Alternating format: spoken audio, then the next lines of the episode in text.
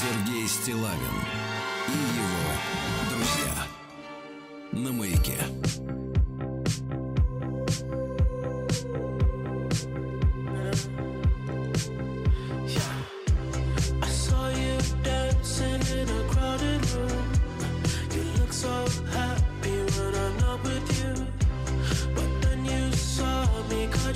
surprise.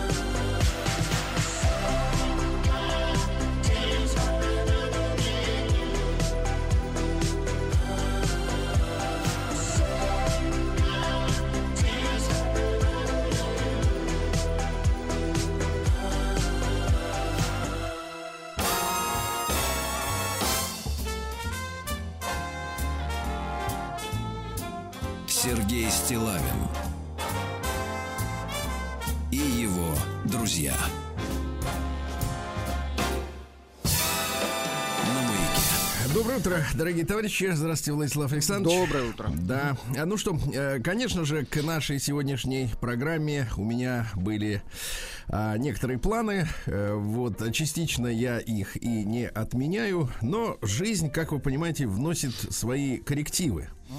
Жизнь и смерть. Вот две вещи, которые сильно влияют на человечество. И вчера поздно вечером пришла, и пришло известие, что не стало э, Михаила Горбачева. Вы об этом уже слышали, естественно, в новостях, да, я не буду тут ньюсмейкером, как принято говорить, да, в этом смысле, да, uh-huh. вот. Но не сказать об этой э, ситуации я э, права не имею, да. А с другой стороны, вы знаете, друзья мои, э, давайте так, э, есть хорошая поговорка. Об ушедших ничего, кроме ничего, кроме правды. Иногда эту мысль, древнюю-древнюю, сокращают до фразы «хорошо» или «ничего». Угу. Да? Но это лживая цитата. Она Хорошо или ничего, кроме правды. Кроме да, правды, целиком. да. Угу. Вот. И э, я как человек воспитанный, э, хотя, может быть, некоторым так не покажется, в силу э, э, хулиганистости натуры. А вот я все-таки ленинградец по воспитанию и человек воспитанный, и потом э, меня обязывает, конечно же, э, положение. Э, Я имею в виду в, в трудовой сетке. Вот, э, отвечать за свои слова, поэтому я буду элегантен в своих высказываниях, потому что всю ту правду, которая есть у каждого, кто является современником Горбачева, он имеет право высказать э, со своими близкими, друзьями. Я тоже имею это право высказать эти слова. Все мы их прекрасно знаем, но э, мы все-таки люди воспитанные и, э, так сказать, приличные, да? Что я хочу сказать? Я почитал с утра э, целый сон, э, значит, э, это не, не не назвать соболезнований, а скорее Ну, такая реакция, да? реакция, да, так называемой мировой общественности. И в этом прекрасном перечне и Урсула фон дер Ляйен, и Джо Байден, и Борис Джонсон, и Ли Страс, и другие вот эти Генри Киссинджер и прочие, прочие хвалят. Хвалят. Вот, э, ценят высоко. Не сомневался в их высокой оценке. Ну, конечно, такой подгон. Вот, да.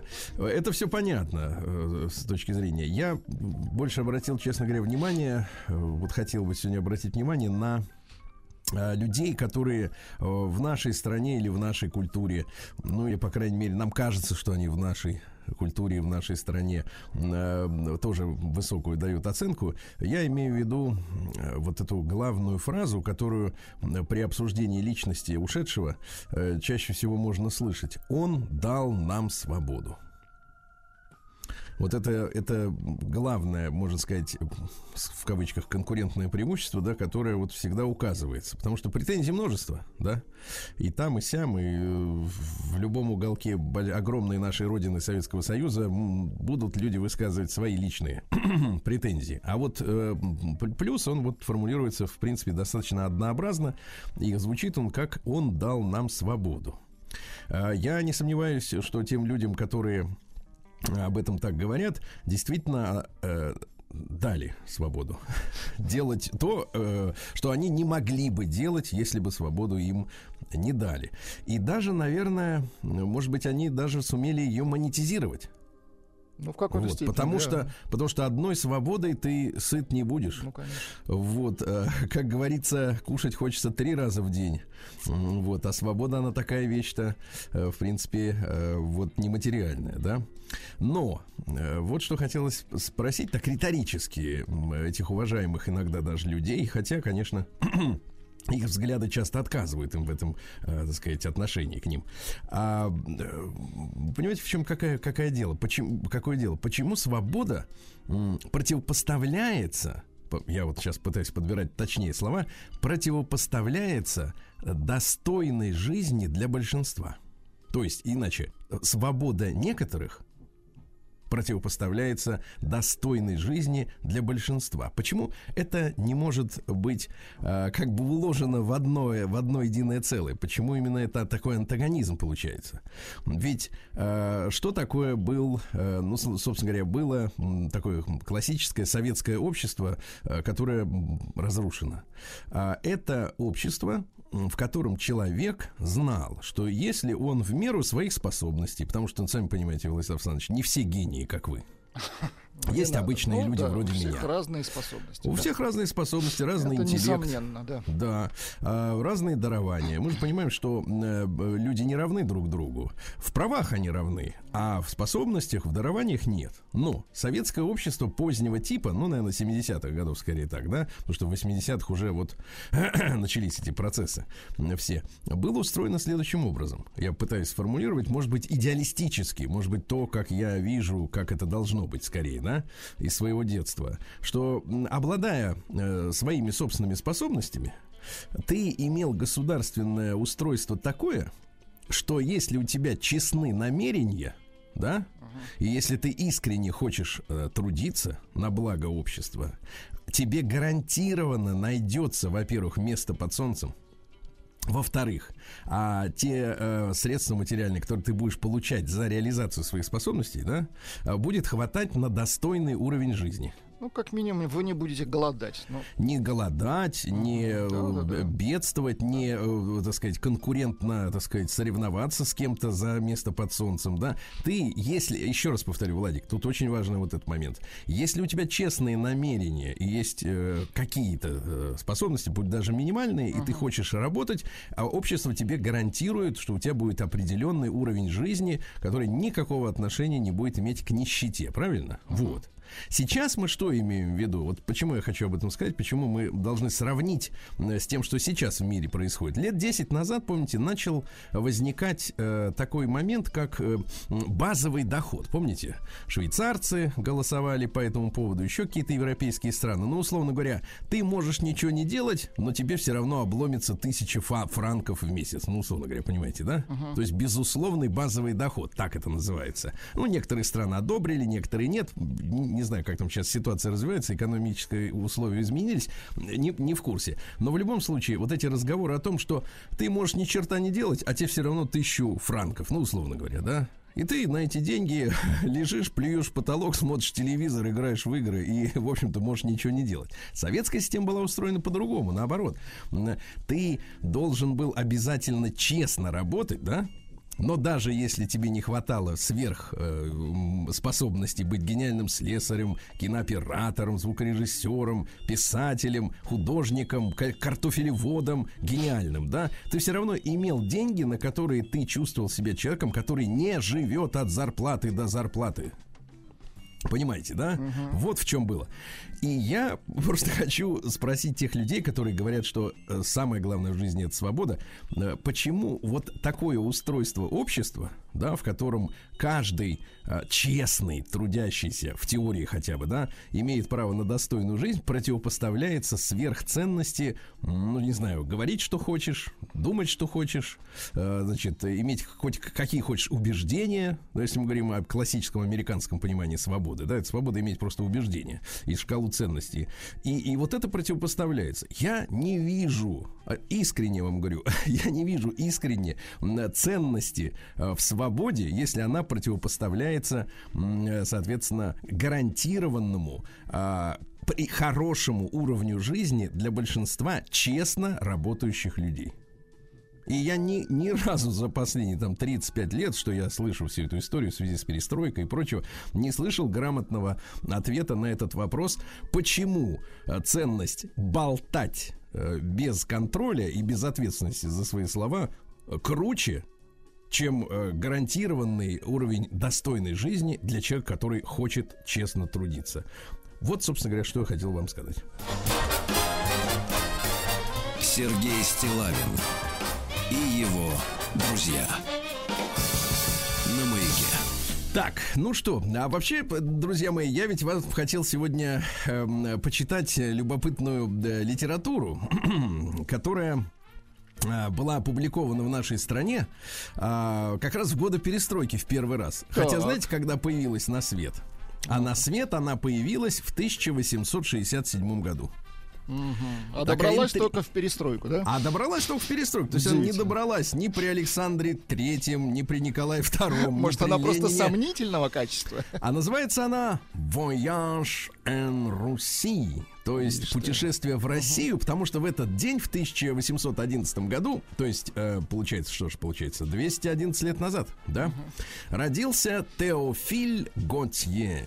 Теофиль Готье. Это французский прозаик и романтический поэт, журналист, критик и путешественник. Вот обычно мы думаем как, вот если поэт, да, то он сидит там в чулане и с утра до ночи строчит, чахнет и, соответственно, от любви мрет, да? Нет, ну А тут мы узнали, что бывают и убийцы поэты, да. ну, И убийцы бывают, да-да-да, и воры вот этих вот, Да, да, лист да. там и так далее. такие универсалы. Но иногда вот у человека хватает смелости все-таки вот как-то вот э, понятно, что не всегда прет писать писать стихи. Ну вот э, Теофиль Готье заменил вот не всегда присутствующее вдохновение э, записками журналиста-путешественника.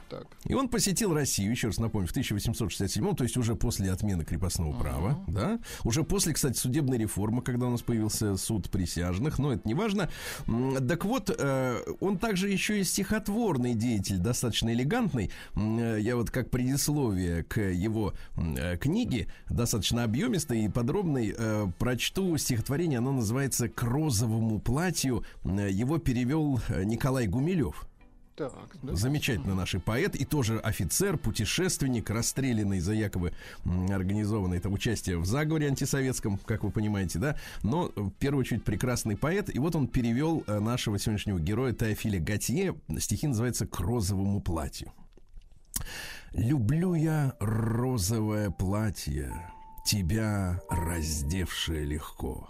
И руки наги для объятия, и грудь поднялась высоко. Светла, как сердце розы чайной, Прозрачно, как крыло пчелы, Чуть розовеет ткань, и тайно Тебе поет свои хвалы.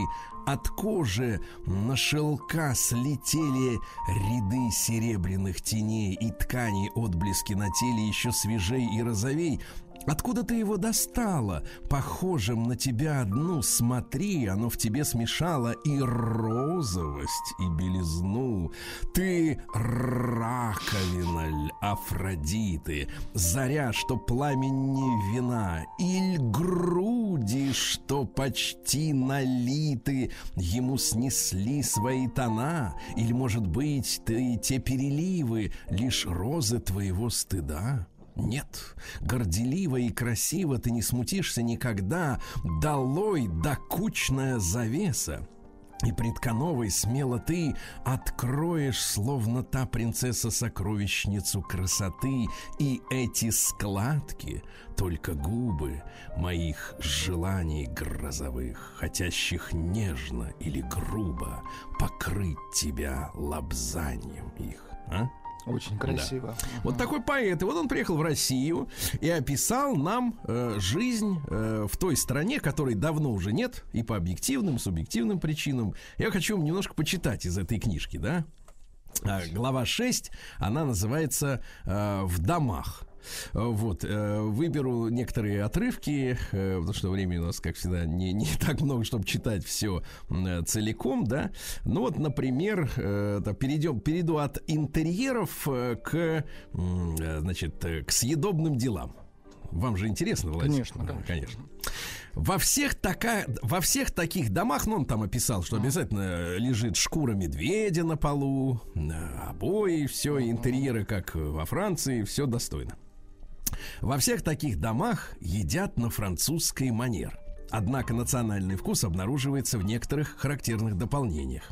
Так, вместе с белым хлебом подают ломтик черного ржаного, который русские гости едят с видимым удовольствием.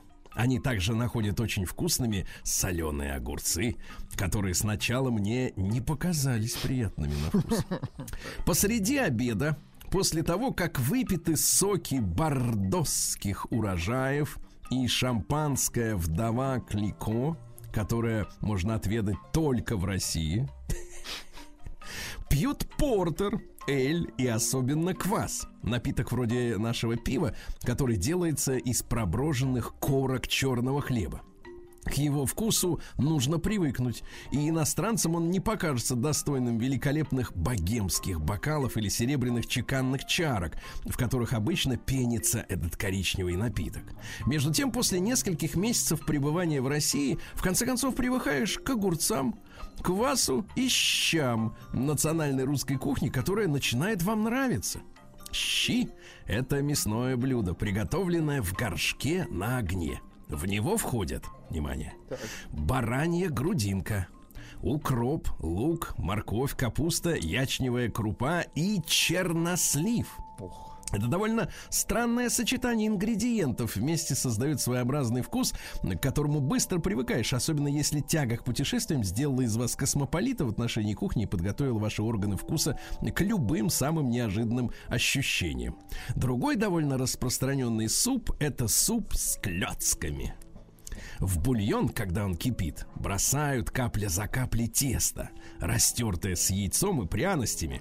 Кусочки теста, схваченные кипятком, так и варятся круглыми или овальными, примерно как яйца в мешочек в вашем парижском бульоне.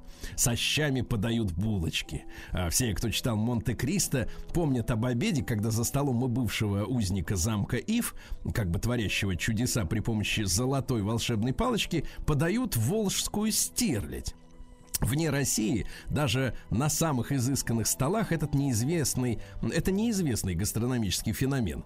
И надо сказать, стерлядь заслуживает своей репутации. Это отменная рыба с белым и нежным, может быть, немного жирным мясом, по вкусу напоминающее нечто среднее между корюшкой и миногой. Стерлядь может быть большого размера, но рыба среднего размера самые лучшие. Вот. Часто на русских столах появляются рябчики. Их мясо пропитано запахом можжевеловых ягод, которыми эти птицы питаются. Они распространяют скипидарный дух, поначалу ударяющий вам в нос. Подают здесь и огромных тетеревов. Знаменитая медвежья ветчина иногда заменяет здесь йоркскую ветчину, а лосиное филе – вульгарный ростбиф. Это все блюда, не существующие в западных меню.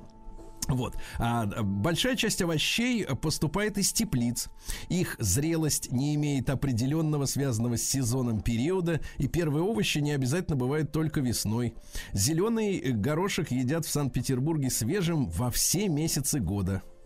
Спаржа не знает зимы. Вот она большая, нежная, водянистая и совсем белая. На ней никогда нет зеленого пятна, которое всегда бывает у нас, и ее можно есть с любого конца. В Англии едят котлеты из семги, а в России куриные котлеты понимаете, uh-huh, да? Uh-huh. А, не, значит, это блюдо стало модным с тех пор, как император Николай, э, очевидно, Николай I, попробовал его на постоялом дворе близ Торжка и нашел вкусным. Рецепт куриных котлет был дан хозяйке постоялого двора одним несчастным французом, который не мог иначе заплатить за приют и таким образом помог этой женщине составить целое состояние. Куриные котлеты действительно вкуснейшее блюдо. Назову еще пожарские котлеты, которые с честью могут значиться в меню любого ресторана. Я рассказал только об особых различиях в нашей и русской еде, но в здешних домах великих мира сего кухня французская и повара французы. Франция поставляет миру поваров. Большой же редкостью в Санкт-Петербурге считаются свежие устрицы. Их привозят издалека, летом они портятся от жары, а зимой замерзают, поэтому иногда за них платят по рублю за штуку. К тому же устрицы, купленные по такой дорогой цене, редко бывают хорошими. Я слышал, что один ловкий мужик каким-то образом очень разбогател, и благодаря бочонку со свежими устрицами, доставленного его хозяину в момент, когда их невозможно было нигде сыскать, получил свободу, видимо, крепостной, uh-huh. за которую он безрезультатно предлагал одну, огромные суммы денег. Говорят, 100 и 500 тысяч рублей. Я не гарантирую по правдивости этой басенки, но она, по крайней мере, доказывает, что если это и выдумка, то в некоторые периоды года устрицы редкость в Санкт-Петербурге. Ну и десерт, Владислав Александрович. А к десерту всегда подают корзину фруктов. Апельсины, ананасы, виноград, груши, яблоки выстраиваются на столах красивыми пирамидами. А? Ну, в общем, друзья мои, ну, это... звучит аппетитно, да. Звучит очень аппетитно. Несмотря на то, что многие уже позавтракали, а снова захотелось кушать, да? Абсолютно Ну, тем, кто еще имеет такую возможность, приятного аппетита. Сергей Стилавин и его друзья на маяке. Итак, друзья мои, заканчивается лето. Как вы его провели, кто знает. Вот, э, 31 августа сегодня. Сегодня, кстати, православный день ветеринара. Понимаете? Вот. Православного ветеринара. Ну, да, нет, просто ветеринар, но праздник православный. Не, не мешает одно другому. День борьбы с провалами в памяти. Ну, я по не- возможности боремся, да, Сергей Валерьевич? Ну, не знаю, как бороться с тем, чего нет. Нет, и ладно. Вообще надо как-то по-другому. Знаете, поскольку медицина сегодняшняя, ну, она как бы разводит руками и говорит, а мы не понимаем, как это происходит, а мы не знаем причин, мы исследуем, дайте еще денег еще на исследование. Э, Вы знаете, если вы не можете, э, как вот правило в психологии, да, не можешь изменить что-то, а измени свое отношение. Давайте скажем, что провалы в памяти э, ограждают человека от не- ненужной информации. Вот, лишний, да. Международный день осведомленности о передозировке. Видите, какая история, да. А, люди были в Международный день граждан африканского происхождения. Понимаете, да? Вот, э, да. День традиционной африканской медицины. Вот, ну, Какая же заговоры или что там традиционно? читал про вуду культ, э, в принципе, Ну, это насколько это медицины. Да, сегодня день блога. Э, Дело в том, что в 2005 году, э, ну, такие немножко сумасшедшие люди увидели в слове блог, ну, все вы знаете слово блогер, да, блог, в латинском написании цифры 3108. Ну, то есть B как 3, L как 1. Ну и обрадовались, да? этим. Да, обрадовались, говорит, давайте отмечать 31 августа, соответственно, день блога. Ну вот тогда это было в диковинку, в новинку, а сейчас, в принципе, вот, ну, ну, условно говоря, в пандемию э, мы дошли до совершеннейшего психоза, когда э, 60, я видел статистику, 60 с лишним процентов людей у нас хотят быть блогерами. Ну, потому что развелось представление следующее, что ты э, хамишь людям, э, пишешь какую-то дрянь, да, за это тебе платят бешеные бабки, и ты не работаешь, ничем больше не занимаешься. Вот Такое представление, о- м, да, об этом занятии. А День под названием в Америке «Люблю судиться вместе с адвокатами». Ну, у них там это целая индустрия. Э, В Индии сегодня прекрасный праздник, день рождения Ганеши Четуртхи. Это вот с головой слона, который. Ну, ему сегодня несут и кокосики, и, и молоко. Ну, все, что любят слоны, то и несут. Да. И молокосики. Вот, э, у молдаван праздник сегодня. Правда, непонятно, чей, что за праздник. Называется он Лимба Ноастра. Это день родного языка. Но дело в том, что в 91 году они сменили кириллицу на латиницу. И многие считают, э, что, в принципе, признали э, э, румынский язык своим родным мол- вместо молдаванского. Понимаете, да? Но идиотизм э, исторический заключается в том, что Молдавия всегда существовала в истории, например, в качестве молдавского княжества, да? А Румыния это такое новообразование совершенно искусственное. И получилось, что искусственное новообразование учит жить исторически состоявшийся, э, так сказать, э, этнос, да, и, и субъект такой, да. Очень странно. А, День под названием «Мы любим мемуары» это, понятно, день еды на свежем воздухе. Ну, кстати, опасное занятие можно больше сожрать, чем, э, так сказать, дома. День смеси сухофруктов и орехов. В Испании с жиру бесится томатина у них, они кидают с помидорами. Тоже с жиру, да. Девать-то, девать-то некуда, да? Сегодня день свахи, день шепота травы, надеюсь, это законно, и лошадиный праздник Флор да Лавр. Вот. э, Начинались, кстати говоря, тут же бабьи засидки. Крестьянки собирались у какой-либо вдовы, вдовушки, и проводили вечера с рукоделием, да, за разговорами. Ну, все как сейчас, только вместо смартфона эти самые пяльцы. Стилавин и его друзья. Ну что, э, в двенадцатом году э, уже нашей эры Гай Юлий Цезарь Калигула родился. Ну, про него-то м, да, Много снято, Сергей Много Валерьевич. снято правды, да, документально, естественно, правда о пирах его. Будущий император носил военные сапожки Калиги. Э, И, собственно говоря, его прозвище Калигула и есть сапожок. Сапог, по-нашему, да? Вот. Ну, какая история? Имел обычай в середине дня отправляться в баню. Ну, ежедневно. Вот. Ну, баня тогда была такая, не 100 градусов, естественно, а так э, что-то типа хамама, даже по- по- поменьше. Наиболее А, по- доступная, газ не нужен был. Нет, доступно для Калигулы. Да, да, да, конечно. Как и для Шольца, кстати, ежедневный душ. А, Вот, отправился в баню на второй завтрак. э, Ну и там его и зарезали. Там его и зарезали. Вот. э, Ну что, говорил товарищ Сапожок. э, Нужно жить или скромником, или Цезарем. Ну, то есть, в принципе, если Цезарь есть, то остальных вариантов-то нет никаких. правильно? Ни стыда, ни совести. Да. Или, например, понимаете, несчастье это как женитьба. Ты думаешь, что выбираешь сам, а оказывается, что это тебя выбрали. Ага. Ну и э, на все времена поговорка «пусть ненавидят, лишь бы боялись». Это на заметку, да, потому что когда, например, руководители страны любят, иностранные руководители любят. Это вот тревожный очень сигнал для народа. Дальше, в 1749-м Александр Николаевич Радищев, писатель, ну, как его сказали, что он сумасшедший он. Он написал эти свои путешествия из Петербурга в Москву, помните? Ну, не понравилось человеку, да? Жуткие вещи. В дороге да. не понравилось. Не понравилось, не знаю, может, укачало. Такое бывает. Вот. Его, конечно, к смертной казни приговорили, но потом как-то простили уже при воцарении Александра Первого. Совсем он полную свободу получил. Ну, какие цитаты? Из мучительства рождается вольность, а из вольности рабство. Ишь, как. Завернул, да, так не поймешь с кондачка. Так сказать, на три... О, не то. Э, Только тогда станешь человеком, когда научишься видеть человека в другом. Очень. Вот это хорошо. Хорошо. И, наконец, человек рожден для общежития. А вы читали новость сегодня, что в, в Питере хотят в, э, в коммунальных квартирах, в общежитиях запретить кальяны? Но Радищев о другом общежитии толковал, да, о другом. А Мишель Шеврель родился в этот день в, 1800, э, в 1786 Это французский э, физик. Он э, дал а, название глицерин открытому до этого шведом Шейле жировому сахару. То есть иное название глицерина это жировой сахар. Понимаете, да? В 1806 году Александр I провозгласил бескорыстие основным принципом внешней политики России.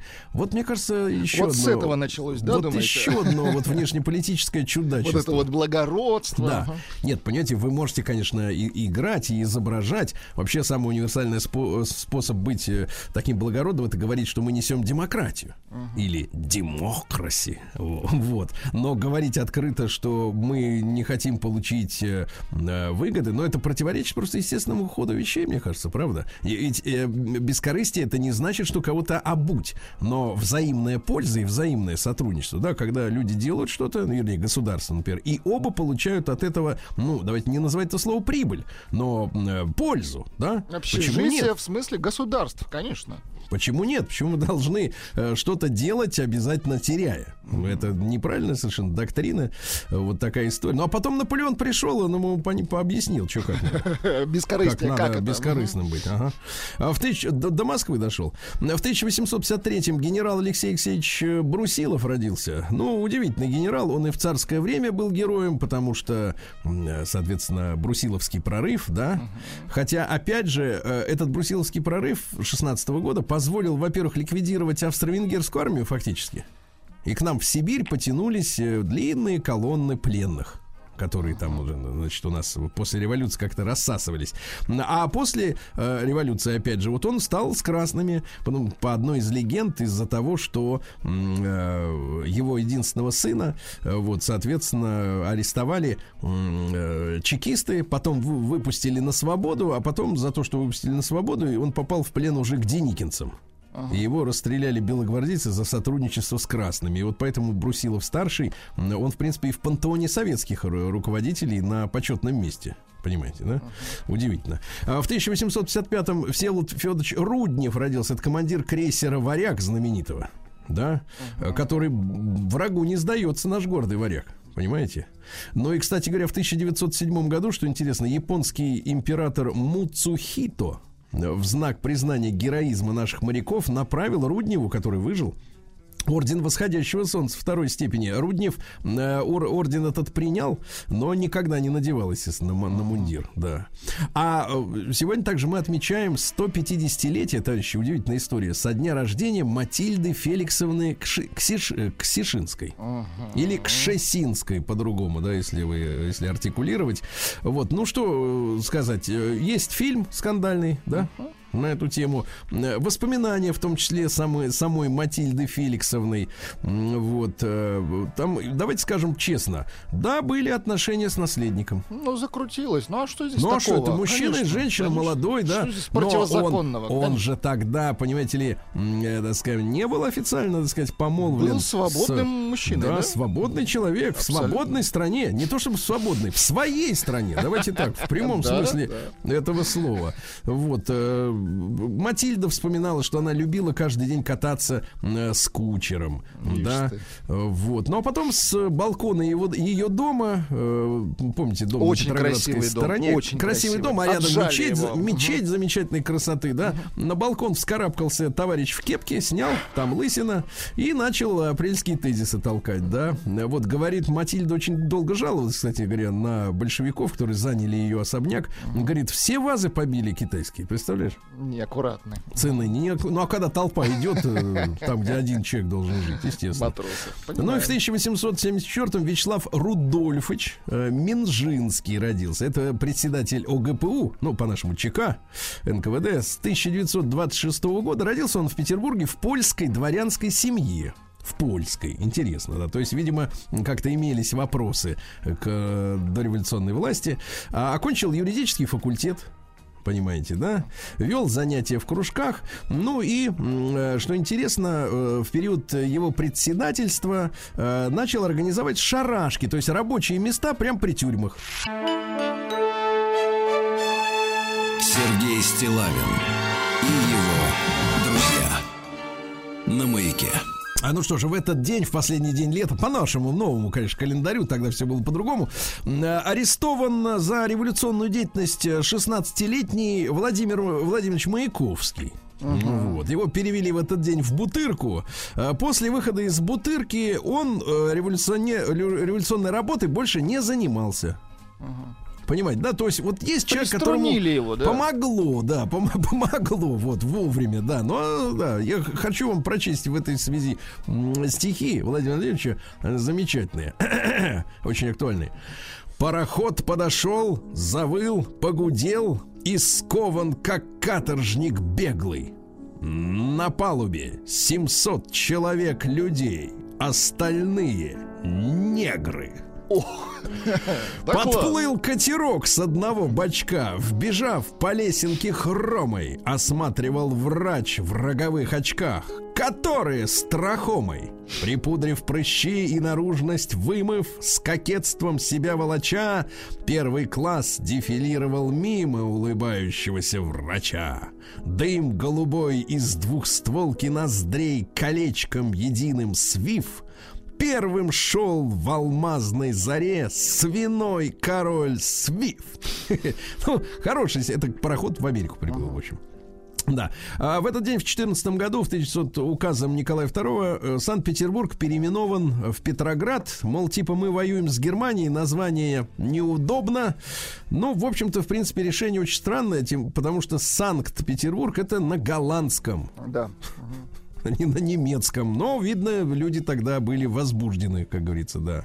Вот в этот день, в 1921 году, Вячеслав Михайлович Ковтуненко родился. Советский и российский конструктор ракетно-космических систем. Он главный конструктор, руководитель проекта «Венера, комета Галлея», когда впервые человечеству удалось комету сфотографировать вблизи, понимаешь, да? А там история какая? Он э, после школы в 39 году поступил в Рыбинский авиационный. В августе 41 ушел добровольцем на фронт. В октябре получил тяжелое ранение. э, Лечился до августа 42 когда его э, демобилизовали. Поступил в институт опять. Вот. Ну и его аппараты и Венеры, и Веги, Веги, которые исследовали да, вот, небесные тела. Ну, выдающийся человек. Э, В 1922 году из России, сто лет назад, в этот день, э, выслали на пароходе и другими путями 160 деятелей культуры философии. Николай Бердяев, э, Сергей Булгаков, Петерим Сорокин и многие-многие, как вы понимаете, 160 человек. То есть советская власть решила не расстреливать, а высылать. Понимаете, гуманно поступила, в принципе. Это гуманно, конечно. Или, например, чтобы они тут сидели где-нибудь. Да, ну, зачем сидели? Ну, вот. Э, В 25 году принят декрет о введении всеобщего начального обучения в Советском Союзе. Вот, видите, как интересно. В 39-м завершился в этот день советско-японский вооруженный конфликт в районе реки, реки Халкингол, то есть наша война с Японией. А, Жуков командовал нашими войсками, то есть он уже тогда прославился как э, руководитель военный, да. Э, Ну, статистика какая? Э, Примерно 25 тысяч э, японцев, японских милитаристов были нашими уничтожены. Наши безвозвратные потери э, 9700 человек. Такие цифры, да? Ну и победа Советского Союза вот на Халхинголе, это река, стало ведь одной из главных причин того, что Япония а, во время Великой Отечественной войны так на нашу территорию не напала, хотя нам приходилось держать э, достаточно много дивизий там на, вос- на Дальнем Востоке, да. Но тут интересно, что сразу после начала э, Великой Отечественной, да, после 22 июня, э, Гитлер отстучал телеграмму японцам. Говорят, Типа- вы немедленно должны Типа соответствии второй фронт, да-да-да. с нашими, да, дог- договоренностями вступить. А те говорят, э, японцы говорят, мы вступим, если Москва пойдет до конца августа. Как вы знаете, Москва не пала ни до конца этого августа, ни того, ни следующего. Хитрецы, Ну и- да-да-да. Да, да, да, да, да. И в конце концов, кстати говоря, но японцы ждали, э, что надо вступать э, до 44 года. Лишь в 44 году официальные планы японцев э, изменились с наступательных на оборонительные. Вот очень интересная вещь, да? Ну и в тот же день а, немцы инсценировали нападение на немецкую радиостанцию в городе Глаевиц.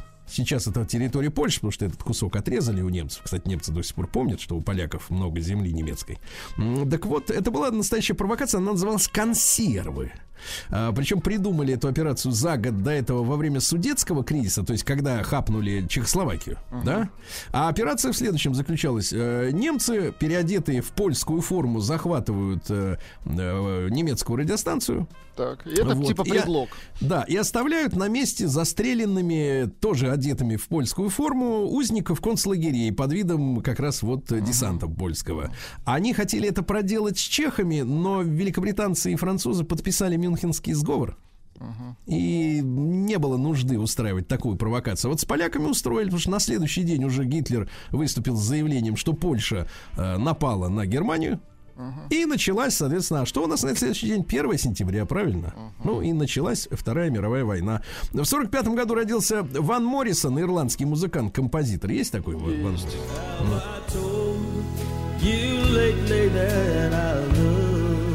Я тебе когда-нибудь говорил, что я тебя вообще люблю? Ну, это такие песни, да.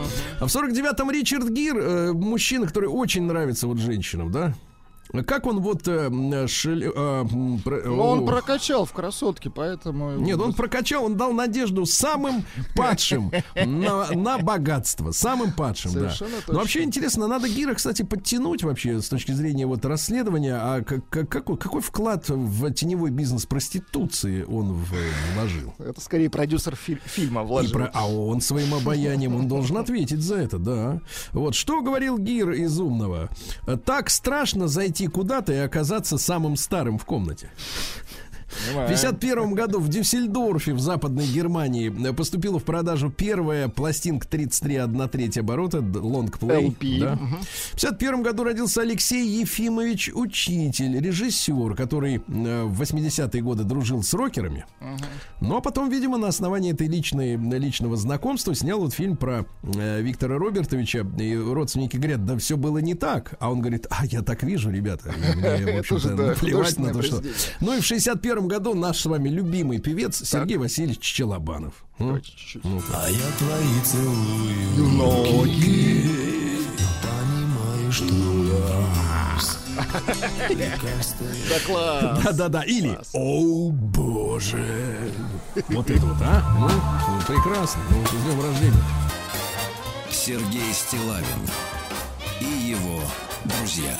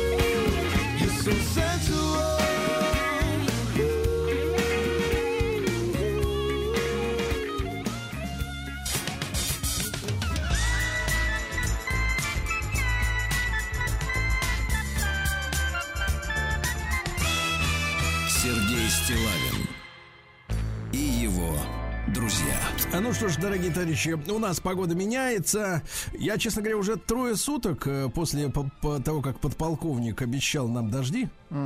Слушайте, я каждый день жду эти дожди, и их все нет. Ну, и скоро, скоро. Я разуверился Они в возможностях подполковника э, делать прогноз погоды, если честно. Полста пять, Ес- да. Да, полста пять, это я понимаю, да. да.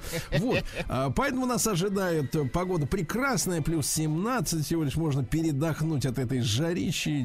Вот. А как там в прекрасном э, карельском городе, который переводится на русский язык, название «Длинный берег» и звучит как «Питкаранта». А, как? Красиво. Плюс 9, но по ощущениям плюс 6 идет дождь. Как раз который должен здесь быть. Вот именно. чтобы песней своей помогать вам в работе, дорогие мои. Это каранцы, понимаешь ли, да. Вот что происходит. Ну, еще такой, новость начинается с такого. Еще двое жителей Питкеранты пострадали от мошенников. Жаль. Плохо слушают программу, я напомню, плохо, да. Вот, ну сумма не маленькие, там миллион сто двадцать тысяч, три шестьсот. Деньги есть у людей, да? Деньги А есть, а, радио слуш- а нет, слушают да, не то. нет. Да. На житницу Карелии, 21-летнюю, завели уголовное дело за публикацию, теперь внимание, необычная история, интимных фото подруги. Обычно там дело как бывает, да? Знакомится вот молодой человек с девушкой. А и тот ей вечером говорит, ну, поел пельмешек, так захотелось чего-нибудь хо- хорошего, говорит, ну, пришли мне себя там всяко-всяко. А Она ему так, пац, а он, подлец, говорит, а теперь я их опубликую. Ну, С это уже тебя, да. уголовное Мгм. дело. А как вот интимные фото попали э, к 21-летней девушке? Интересно. Попахивает э, нехорошим чем-то, да. По-настоящему нехорошим. Хотя и там пахнет дурно. Э, в нескольких магазинах питкаранты пытались ограбить продуктовые отделы. А, Да, на две тысячи, на тысячу. Причем грабят все. 62-летние, 46-летние, 32-летние. Все хотят грабить продуктовый отдел. Это все приезжие финны, сто процентов. Да, про- прокрались, пока сетки нету. Молодой парень предстанет перед судом, а все из-за наркотиков. А? Ай-яй-яй. Вот, в апреле 25-летний житель Питкаранты э, купил наркотики в интернете. Попытался их из Петрозаводска привезти. Вот. Однако э, по пути машину остановили сотрудники ГИБДД, что-то чувствовали, что-то знали, в общем, повязали, да. А юноше в Питкеранте 19-летнему дали условный срок за 5 попыток угона автомобиль за ночь. Причем все 5 неудачных. Понимаете, да? То есть вместо того, Какой чтобы... нау- настойчивый, да? Не, не, вместо того, чтобы научиться один раз заводить машину, он, идиот, ходил и ломал, значит, эти замки зажигания в, в пи- в пяти машинах. Э, В Питкаранте откроется респираторный центр. Хорошо. Я думаю, вы спросите, что это? Ну ладно. Ядовитая змея приползла в э, центр Питкеранта. Это понимаете? финская змея, сто Да. процентов. Ну и пару сообщений таких. Одна, одна лучше, одно Давайте. лучше другого. Во-первых, э, в центре города спилили многолетнюю сосну. Люди возмущаются. Лучше бы Верните тр- сосну, Нет, вставьте лучше, ее. нет, лучше бы, говорит, траву косили. На площади лебеда растет на клумбах, а кому помешала сосна, которая растет десятилетиями. Ну и, наконец, прекрасная новость. Э, Представьте себе эту картину. Давайте. Э, Такое вот э, романтическое карельское утро, и дождик течет, хорошо. Горы пивных бутылок лежат за баром в городе э, Так вот, мусор лежит за этим домом, где находится бар, да, а бар в прекрасном месте находится. В том же доме еще и физкультурно-оздоровительный комплекс. То есть, понимаете, покачался и пошел за Все Певчанским. Рядом, все Да. под рукой. Все, что хотят люди. Все для Сергей людей. Стилавин и его друзья. На маяке. Так, ну что творится в мире, товарищи? Э, Врач-валиолог рассказала, как остановить печень после отпуска. Давайте. Ну, для Мы ленивых... внимание. Для ленивых советы такие. Главное подобрать максимально щадящие препараты. Да, дальше. Диетолог сравнил пользу мяса и рыбы. Рыбку, оказывается, надо есть не менее трех раз в неделю. Причем рыбный белок усваивается в два раза быстрее. Это, если переводить на русский, голод в два раза быстрее ну, придет обратно. Почему мужчины любят мясо? Потому что съел и что? Сыт. Порядок. Порядок. А женщина рыбку съела, и такое ощущение через полчасика, что и не ела ничего. Ага, девочка. А спрос на интимный пирсинг летом вырос на 40%. Понимаем. Вы засаживаете себе что-то Я такое? себе нет. Не засаживать, хорошо. А, народный артист России, депутат Госдумы Дмитрий Певцов вновь предложил запретить выступать артистам, которые осудили специальную военную операцию. Да. Вот, им здесь вот э, не место, вот это, да. Так. Дальше прика- пикантное сообщение. В Петербурге, во-первых, поженятся Анджелина Джоли и Джонни Депп. Раньше э, Джонни Депп был художником Игорем Ректором. А Анджелина Джоли Так. была психологом Екатериной Кирпичниковой. Им 27 и 34 года. Ну, вот поколение такое, да? А, Потерянная, вот. да, вы хотите сказать? Ну, ладно, что. Это ж не битники. А, Так вот. э, Но самое интересное другое, что они хотят назвать ребенка, которого, видимо, уже зачали, славянским именем Дамир. Ну вот, если ты, в принципе, Джонни и Анджелина, то, конечно, Дамир это, Это славянское логично. имя, ребята. Совет да любовь. А россияне назвали самые раздражающие особенности родительских чатов. А вот, ну какие особенности? Не нравится, что участники чатов периодически выясняют в них отношения друг с другом. Вот, более трети, да, отмечают, что раздражает привычка собеседников по нескольку раз задавать одни и те же вопросы и рассказывать одни и те же истории. Ребята, это скорее о деменции. Да. Вот. э, Безграмотность бесит 30%, да? Вот. Ну, какие дети могут действительно вырастить у тех, кто не понимает, как писать «ся» или «тся» в глаголе? Да, ну какие? Такие же безграмотные, естественно. Россиян предупредили о риске смерти от зубной боли. Знали об Да этом? ладно, ужас. Вот, оказывается, что, ага. Мединский э, предложил запретить детям пользоваться смартфонами в московских школах, а в Госдуме не разделяют его, вот, как бы так сказать, предложение. Не Ну, скажем то есть так, рекомендуют разделяют. ему не пользоваться просто, да? Мгм. Производство автомобилей КАМА, это электромобиль, э, э, так сказать, э, планируют наладить в 24 году. Ждем этот аппарат. да. Очень симпатичная машинка, да. Ну, опытный образец, естественно, отличается очень сильно всегда от серийной машины, поэтому мы ждем, когда э, подготовят э, конвейер для сборки этой штуки. А в Новосибирске собираются открыть фабрику научного кино. Помните, был такой Лен научфильм, например, Да, да? Киев научфильм, помним, да. А вот это не надо.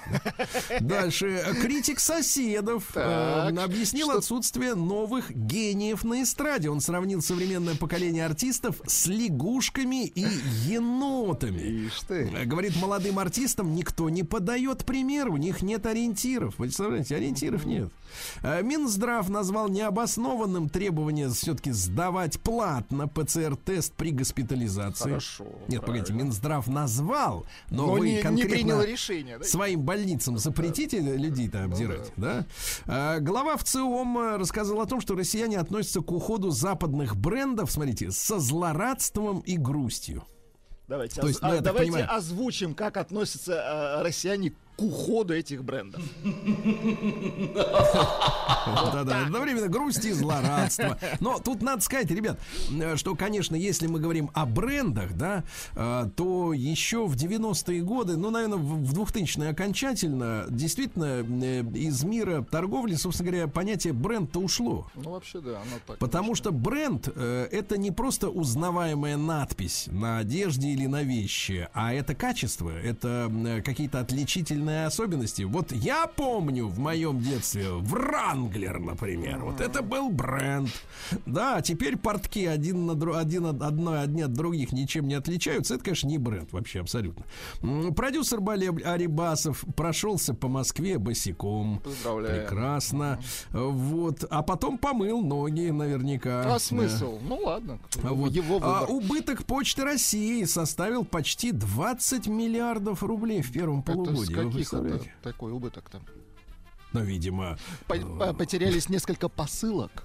не, не- не знаю, в чем проблема, да. А россияне рассказали, как нормализовать пониженное артериальное давление. Надо пить чай и заниматься спортом. Пейте и занимайтесь, да. Но Слуцкий предложил утопить человека, который придумал федеральные стандарты для школ. Это Леонид Слуцкий, наш Да, это тренер, его да. предложение. А, да, что еще интересного? Россияне стали в три раза чаще летать в Иран. Хорошо. Хорошо в Иране, да. В Ульяновске пройдет фестиваль колокольного искусства. Замечательно. Э, Психолог перечислила способы, психолог Мубарак э, перечислила способы перестать терять ключи. Надо в доме выделить им особенное место. А как, товарищ Мубарак, не терять ключи в такси? Вот это следующая задача вам, да? Дальше. Врач Тараско объяснила э, тягу э, к сладким напиткам и фастфуду. Оказывается, это не закрытые психологические и физические потребности. Гештальт. Мгм, То есть это все от головы, дорогие друзья, все от головы, да. Ну и еще пару сообщений. Во-первых, э, вы читали наверняка уж вчера о том, что авиакомпания S7, э, первая в России, разрешила экипажам, ну, в том числе, видимо, и стюардессам, татуировки и яркие прически. Ну, я так понимаю, что молодые люди до 30 лет, э, такие вот без э, наколок, они закончились, я так понимаю, да? Все, больше таких вот обычных людей, просто как они родились, нет. Все уже рас- расписаны, да, расписаны. Ну и, наконец, что интересного, а, эксперт Ягодкин а, перечислил способы улучшить э, возможность соображать. Ну-ка, давайте. Оказывается, надо тренироваться. Э, Дело в том, что вечером нужно вспоминать все события дня, проговаривая их вслух максимально подробно. Ясно? Ясно. Максимально. Ну и все. Ягодкин, ишь ты. Так, ну что тут в мире-то без любимого? Э, Гинекологи посоветовали беременным не покупать фрукты и овощи в полиэтиленовых пакетах. Оказывается, оттуда из этих пакетов по- поступает во фрукты меламин. Он преобразуется в циануровую кислоту. И ребеночек-то страдает от этого. А мы-то и не знали, а? Ужас, да. как- Ужас, ужас. А, Британка бросила бойфренда, чтобы не делиться с ним выигрышем в лотерею. Ловко, молодец. Это любовь называется. А, женщина, которую в Шотландии выгнали из поезда за приставание сексуальное к проводнику, после этого домогалась таксиста. Интересно, что женщину зовут Ирен. Психическая. Я Ирен, я хочу тебя. Э, назвала способы лег- легче пережить э, м, критические дни женщинам. Э, Дорогие товарищи, мужчины, если женщина начинает штормить, э, засуньте ее в ванну. Она должна прогреться. Погрузите, да, И под- вам, и ей станет чуточку полегче. Хорошо. А, 41-летняя Натали Портман появилась на публике без макияжа. Страшное зрелище, конечно. Напугало, да? Вот смотрите, вы 40 лет приучаете людей к тому, что вот, вот так вот вы выглядите, и вдруг вы приходите как вот Вы же, как по сути, неживой. кидаете мужчину просто. Не вообще всех. К вам привыкли. ну, да. А москвички, по мнению специалистов, отказались более становиться настоящими женщинами. Спецсвидетели, так сказать, нет, не Иеговы, а онлайн-бизнесов Говорят, что в Москве стало меньше курсов, где женщин учат быть настоящими женщинами, дышать мат ау, и правильно ублажать своего мужчину. Ну, я, нет, я не разделяю этого оптимизма. Я думаю, просто все, кто хотел, уже научился. Да, и сейчас счастливо дышат своими. А житница Подмосковья родила третью двойню подряд, 30-летняя. Давайте поаплодируем. Замечательно, поздравляю. Ай, молодца. Ой, да. А дальше, что интересного? Онколог рассказал о пользе оргазма для лечения онкологии. Оригинально. Ори- я согласен, оригинально. Ну и, наконец, пассажирка предложила ввести полеты на самолетах 18+. И нарвалась на критику со стороны женщин, понимаете? Да, вот так. Давайте перейдем к капитализму. Давайте перейдем к остальным. Новости капитализма. Так, ну что у нас? э, Житель Латинской Америки влюбился в тряпичную куклу Наталью и хочет э, жениться на ней. Наталью Портман, наверное, Она не да? знает, без э, макияжа. не знает, с кого лепили кукол. Тут такие варианты. Э, Медики установили, что настроение влияет на тягу у женщин и мужчин к алкоголю, и она принципиально разная. Например, мужчина Так. больше внимания обращает на алкоголь, когда ему, теперь внимание, хорошо. А женщина, когда ей плохо. И подумайте, товарищи, если вот вы вместе за столом оказались с женщиной, то есть вам хорошо, а ей, значит, с вами плохо. Ну, Вот в чем проблема. Да. Правительство Латвии, ну, прибалтийские ребята, они вызывают у нас, конечно, э, иронию и вопросы, да, но смотрите, какие остроумные. Нашли способ следить за уклонистами от службы в армии. У них призыв до 27 лет, так? Так они выдают паспорт э, тем, кто еще не служил, с окончанием в 26 лет. Да, И ты, молодцы. и ты должен прийти за переоформлением, а там тебя и сцапают. Слушайте, народу мало, служить не хотят. Народ всего полтора Конечно, миллиона осталось. конечно. Надо всех окучить, Прищучить. конечно. А В британских городах предложили обогревать жителей домой в общественных зданиях. Ну, подогрелся и пошел остывать, правильно? Нет, остывать Вот, в хорошем э, смысле. да? Рыбак сделал на ноге татуировку линейки, чтобы всегда иметь возможность замерить рыбу. Да класс. Прекрасно. Дальше. Э, Ученые смогли подавить э, желание переедать при помощи электродов в мозгу. Мне кажется, надо выдать пульты, э, так сказать, другому человеку. Такой съел банан тебе, шмяк по башке, и все, больше не ешь сутки. А, Тающие ледники Гренландии поднимут уровень мирового океана на 78 сантиметров, но это Британию затопит всю полностью. Очень хорошо. Наконец-то, Э, да. Нехорошо, конечно. Нет, ну очень хорошо. А в США в школу вместо коробок с учебниками привезли партию оружия. Оригинально, Видите, опять же. готовили теракт, да. В армию Таиланда будут брать мужчин от 40, 146 сантиметров ростом. А до этого не брали, да? Как бы. А До этого как-то вот ограничили Не замечали, 150. не да. Ну, еще пару сообщений. Во-первых, э, китайская компания назначила робота-женщину своим генеральным директором. Ну, хорошо, она, видимо, и подписывать будет все. А американский политик от республиканцев в штате Аризона намекнул, что э, в проблемах США виноваты женщины, геи и, чин- и темнокожие. Прекрасно. Сейчас его там запилят окончательно, да? Ну и пару сообщений буквально. А, э, Психологи э, заявляют, что самый популярный способ успокоить человека делать только хуже.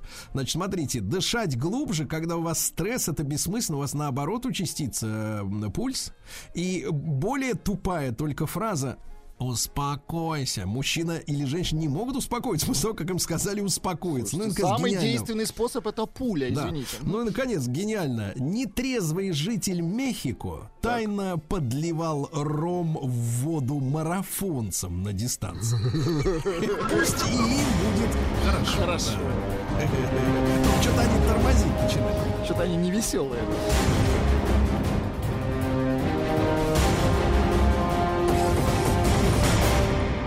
Россия криминальная. Ужас, как в Москве э, песня не в почете. Э, в Москве подстрелили глаз женщине, которая подвыпила и пела караоке на балконе. Представляешь, 31-летняя женщина приехала к подруге, они вместе раскатали, начали петь песни, вышли на балкон, а кто-то из соседнего дома выстрелил ей в глаз контузия глазного яблока. Представляете? Да. Горлопанить Песня- аккуратнее нужно. Песня «Строить и жить» не помогает. Не помогла. В Петербурге 24-летний балбес угрожал убить родителей при помощи мачете за то, что они не давали ему денег. Все-таки какая же сволота-то растет, а? Да? Да еще психически, да? Дальше, что интересного. Житель Ташкента развешивал кодовые замки на ручке автомобилей, а код сообщал в обмен на деньги, естественно. Ловко. Да, муч- москвичка укусила за нос напавшего на нее мужчину. Это действенно, да. Вот. Ну и что еще любопытного произошло? Подросток в Ростове едва не ослеп, помогая бабушке закатывать консервы с уксусом. Плеснул себе на лицо. Кстати, осторожней, товарищи. Житница коммунарки после драки мигрантов на палках рассказала, что там такое постоянно происходит, да? Ну и э, давайте что п- закончим следующим образом. А вот, пожалуйста, э, в Челябинске бухгалтерша местного муниципального учреждения спортивного комплекса истратила 2,5 миллиона бюджетных средств на своего косметолога и на путешествие. В этой связи вспоминается любимая присказка наших женщин, которые говорят, что им нужен щедрый мужчина, а у этой, видимо, не было. Они же говорят так, а красота стоит денег, друзья мои, да? И вы, же хотите видеть, вы же хотите видеть меня красивой. Да, но не настолько. Сергей Стилавин и его друзья.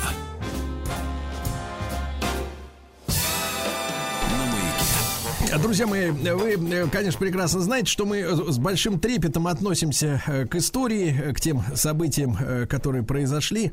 Вот некоторые из них носят системный характер, да, от- откликаясь в будущем, в, в современности, да, некоторые такой эпизодический носят, надеюсь, такой, да, скорее. Э, И, конечно, мы не забываем о том, что в этот день, в 1986 году, м, произошла трагедия парохода «Адмирал Нахимов». Вот.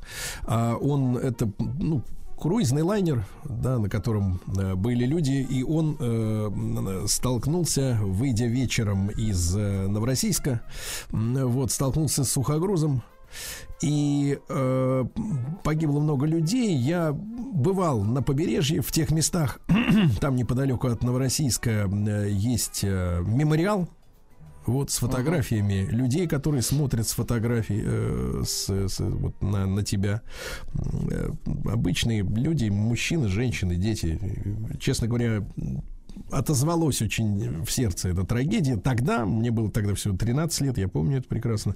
И до сих пор, конечно, этот день, день памяти э, о, жертвах. Я бы хотел, чтобы мы сегодня с вами ну, не то чтобы разобрались, многие уже разобрались, но помянули и поговорили о той катастрофе, которая случилась. Потому что ведь, э, помните, да, перестройка вообще была, ну, к к сожалению, таким, такой эпохой катастроф. Потому что в апреле полыхнул Чернобыль. Вот в 31 августа того же года уже вот э, адмирал Нахимов тревожно было на душе из-за этих э, страшных трагедий. С нами Евгений Несмеянов, писатель, исследователь морских катастроф. Э, Евгений, доброе утро. Да. Доброе утро, Сергей. Да, спасибо большое, что вы с нами. Да-да-да, спасибо большое, что вы с нами сегодня. В- Как вы помните вот те события, да? э, Вы что ж были, да, со- современником вот этой, этой истории. Э, И, и что тогда на самом деле произошло? Вот вы восстанавливали же, да, для себя хронологию событий. Как это все происходило? Ну, видите, я был все-таки тогда немножко пом- помладше, поэтому я уже об этом событии, так сказать, в сознательном возрасте уже узнал позже и из книг, из документальных фильмов, поэтому у меня представление, оно сформировано, ну, отчасти еще общением с выжившими, потому что, как вы правильно совершенно заметили, эти люди, они же выжившие в катастрофе Нахимова, они существуют так сказать, до сих пор они живут среди нас в Петербурге. В частности, есть вот в Москве живут люди, я с ними общался. То есть это совершенно нормальные люди, с которыми, в отличие, допустим, от, э, от э, потомков и тем более выживших с Титаника, с этими людьми можно связаться, их периодически интервьюируют. Вот. Поэтому э, я могу сказать, что ну, как, как вам сказать, эта катастрофа произошла, как и вообще большинство подавляющих катастроф, в том числе и тот же самый Титаник пресловутый.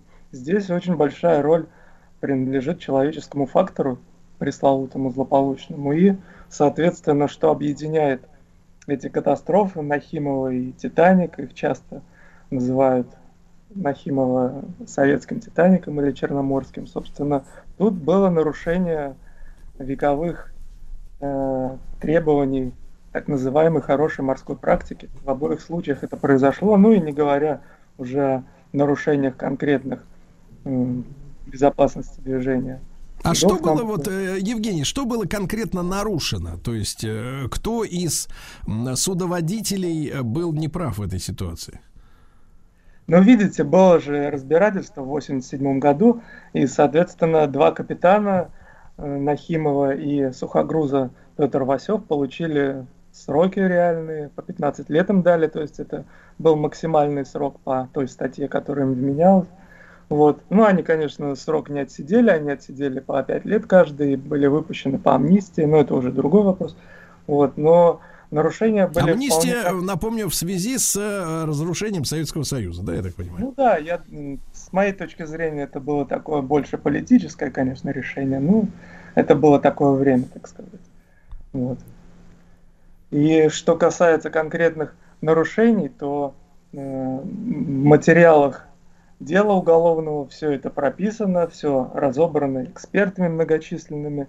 То есть тут нету никакой тайны за семью печатями. Были Ну вот если, э, если Евгений, если описывать э, м, вот произошедшее это происшествие, э, мы же, как многие автолюбители, да, некоторые там есть и там среди наших слушателей ихцмены, э, там э, любители, да, или профессионалы, мы понимаем, что как и в дорожном движении обычном, э, в движении судов, морских, речных, есть м, ну, условно говоря, прохода не перекрестка, но я имею в виду взаим- прохода взаимно, когда трассы пересекаются, да, то есть правила определенного борта, да, то есть э, тот, кто находится с определенной стороны от трассы другого, должен уступать. Правильно?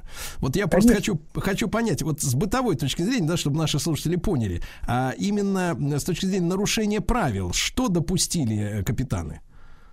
Ну, смотрите, вы очень правильную аналогию провели с э, правилами движения на дороге. В принципе, это же движение и на дороге, и э, в фарватере, и в акватории порта, это должно подчиняться э, одному и тому же требованию. Требование основное – это безопасность.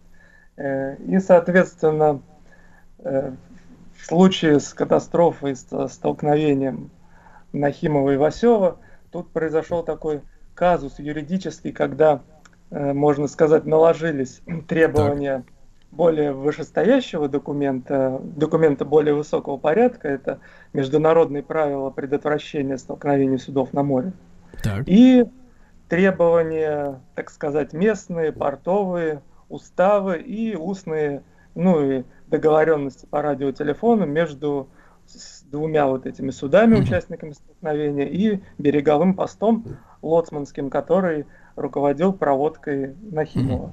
Э, Евгений, ну вот смотрите, а, а, круизное судно, да, адмирал Нахимов выходил из порта, правильно, в открытое море.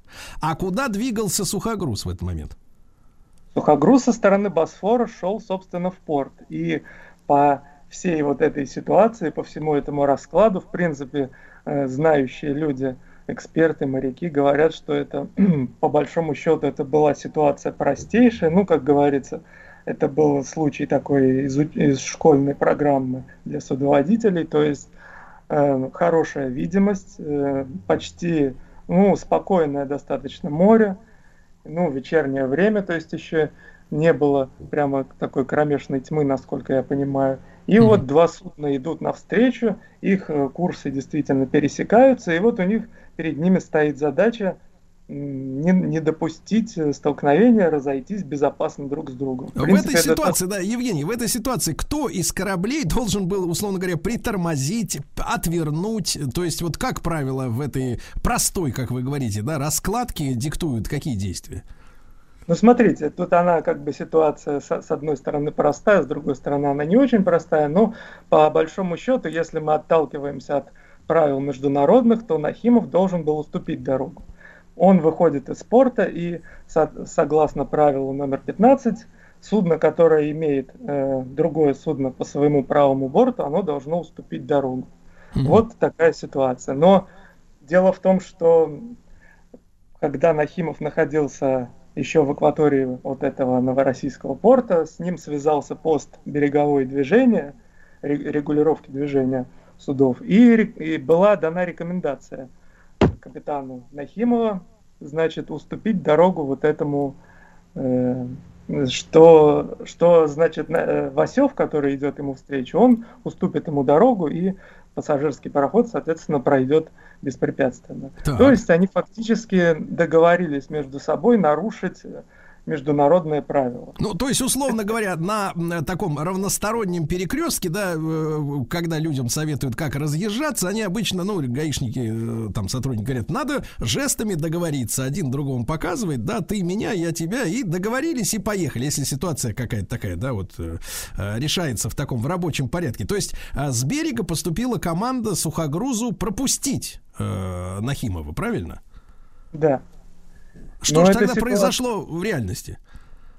Вот тут э, начинаются уже загвоздки и вопросы, потому что, соответственно, значит, они договорились нарушить эти правила, но это нельзя сказать, что это нарушение, потому что международные правила, они сформулированы достаточно хитро, и они э, допускают нарушение, собственно, так. вот этих правил, если это способствует безопасности плавания. Да. Да, ну хорошо, Евгений, они, они договорились. А когда ситуация пошла наперекосяк, вот из-за чего?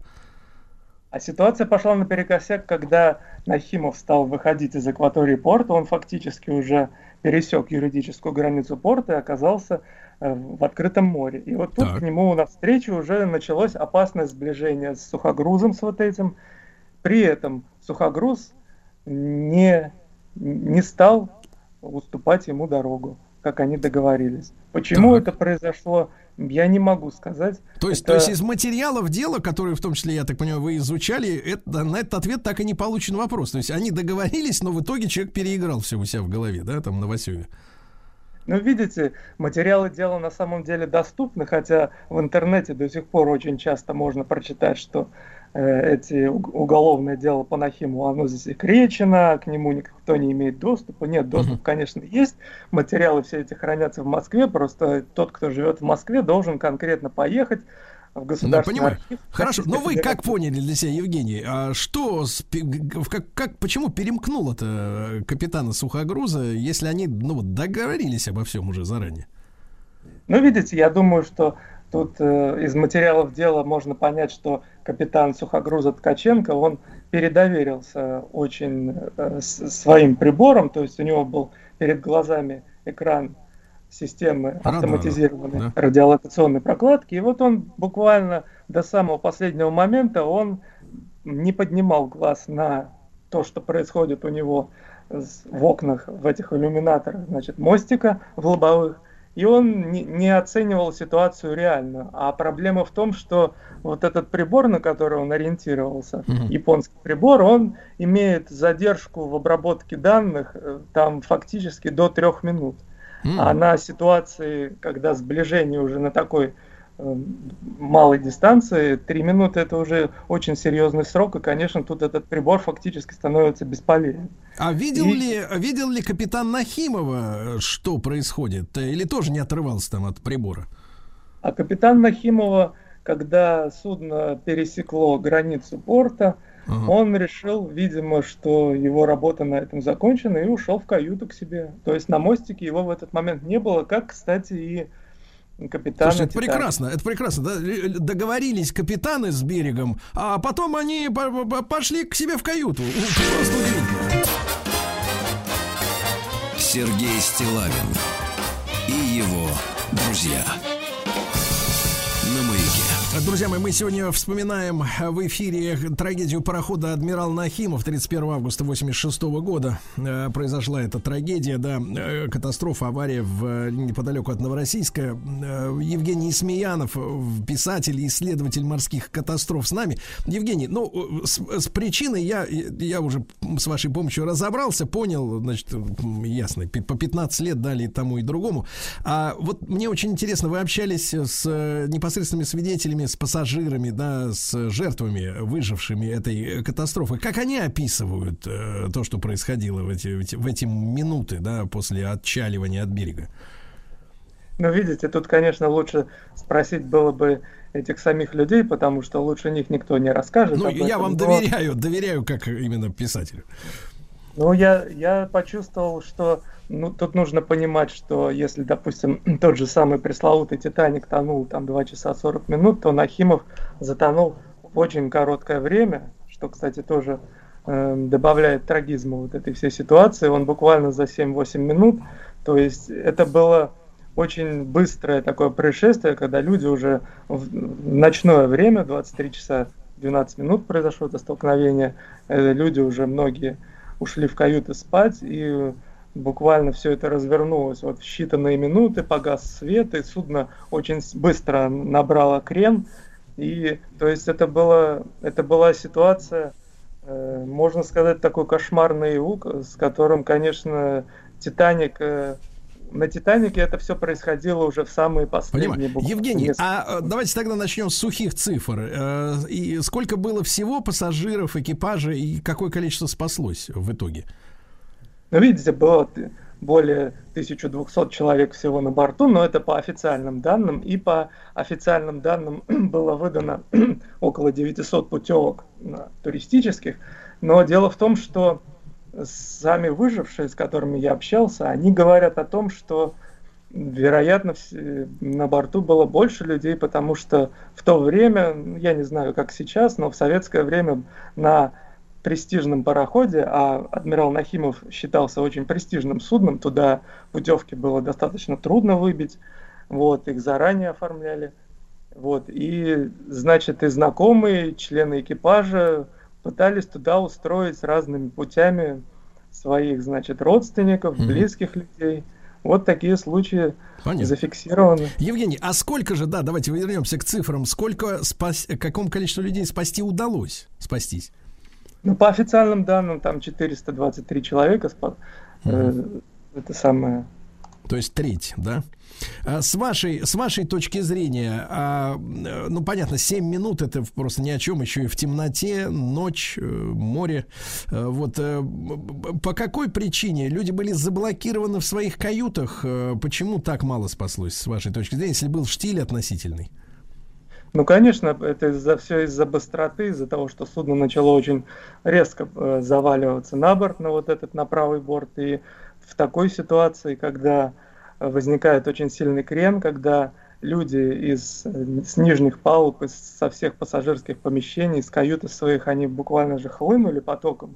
Там Мгм. и пот- потом, когда про- производился осмотр с помощью водолазов, были выявлены заторы настоящие Людские. трупов. То есть, э, да, в коридорах все было забито, мебель, ковры, люди. То есть это была такая настоящая свалка. Все из-за того, что все это происходило очень быстро. Вот и Евгений, За я, я э, слушал, ну, как бы сказать, э, некоторые повествования об этой трагедии. Э, Предпринималось же несколько водолазных экспедиций на дно, да, и я знаю, что даже происходила гибель самих водолазов, и там, ну, народная молва рассказывает о том, что там водолазы от увиденных картин просто у людей сердце останавливалось. Насколько это правда? Ну, и, понятное дело, что картины были страшными, но тут, видите, дело в том, что водолазы это такая достаточно закрытая каста. Мне с водолазами общаться не доводилось, но если кому-то доведется, то я думаю, они услышат э, много душераздирающих историй, если сами люди захотят об этом рассказывать, потому что, видимо, там они наблюдали действительно ужасные картины, которые не, не всем хотелось бы вспоминать. А э, капитан э, каким образом спасся? Потому что, ну, мы знаем такие морские легенды, что капитан покидает судно последним и так далее. Вот эти все рассказы. Ну, капитан э, объявил шлюпочную тревогу голосом, и потом, собственно, были э, спущены, были вывалены за борт спасательные плоты самораскрывающиеся. Удалось им спустить, насколько я знаю, только одну шлюпку из, там, из 24. То есть из-за крена шлюпки нельзя было спускать. Им помогли Мгм. очень вот эти плоты, которые просто сбрасывали на воду, они сами раскрываются, и вот капитан Мгм. оказался на одном из таких плотов. Ну, Понятно. Через сколько времени, Евгений, уже подошла помощь с берега? То есть, как долго людям приходилось вот в воде быть в это время? Но помощь с берега подошла достаточно быстро, насколько я знаю, там в течение часа или там двух уже э, подошли и катера, и военные, и там даже э, кадеты там на весельных ялах пытались какую-то помощь оказать. Но дело в том, что температура воды там была около 21 градуса. Мгм. Это как, как бы можно подумать, что это теплая вода, но если, как мне выжившие говорили, что если ты находишься в такой воде ну, достаточно долгое время, то, конечно, кажется, что эта вода очень холодная. Поэтому там были, э, значит, легочные заболевания и все вот Мгм. это сопутствующее.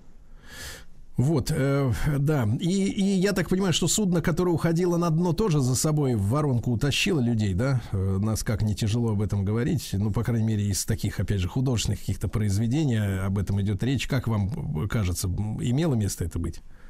Мне рассказывал старший следователь, я с ним связывался по телефону, он говорил, Мгм. что в материалах дела есть упоминание свидетельства о том, что, значит, какую-то женщину буквально вот чуть ли не на очень большую глубину ее утянуло вот этим пароходом, но она все равно вот удалось ей выбраться. Ну, К сожалению, да. Да, друзья мои, ну мы сегодня поминаем э, погибших в этой катастрофе. Я еще раз напомню, в 1986 году в этот день э, ночью э, п- пароход адмирал Нахимов столкнулся с сухогрузом Васев. И вот эта трагедия да, произошла неподалеку от порта Новороссийска. Светлая память э, погибшим. Евгений Несмеянов, писатель и исследователь морских катастроф. Спасибо ему большое за участие в программе.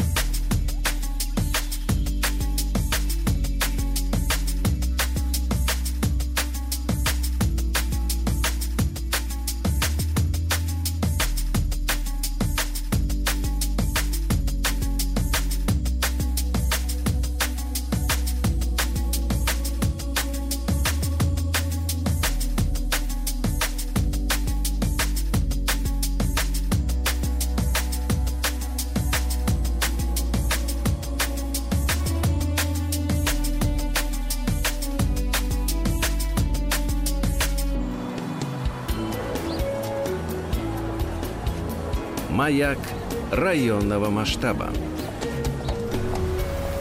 Дорогие друзья, э, ну что же, читая статистику э, по поводу э, путешествий по стране, вижу, что Москва-то периодически, да можно сказать, не вылезает из рейтингов тех городов, куда люди хотят отправиться осенью погулять. Понимаете, да? Владислав Александрович.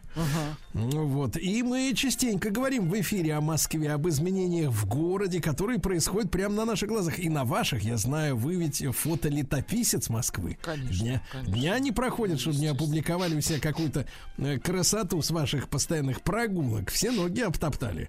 Э, И все же стоит отметить, дорогие товарищи, что зачастую мы не очень хорошо знаем наши свои э, собственные города, районы, а нужно выходить. Выходить, вылезать из норы, э, гулять по местам, где живем. Э, Желательно, кстати говоря, с гидом, чтобы он объяснил, показал, обратил внимание.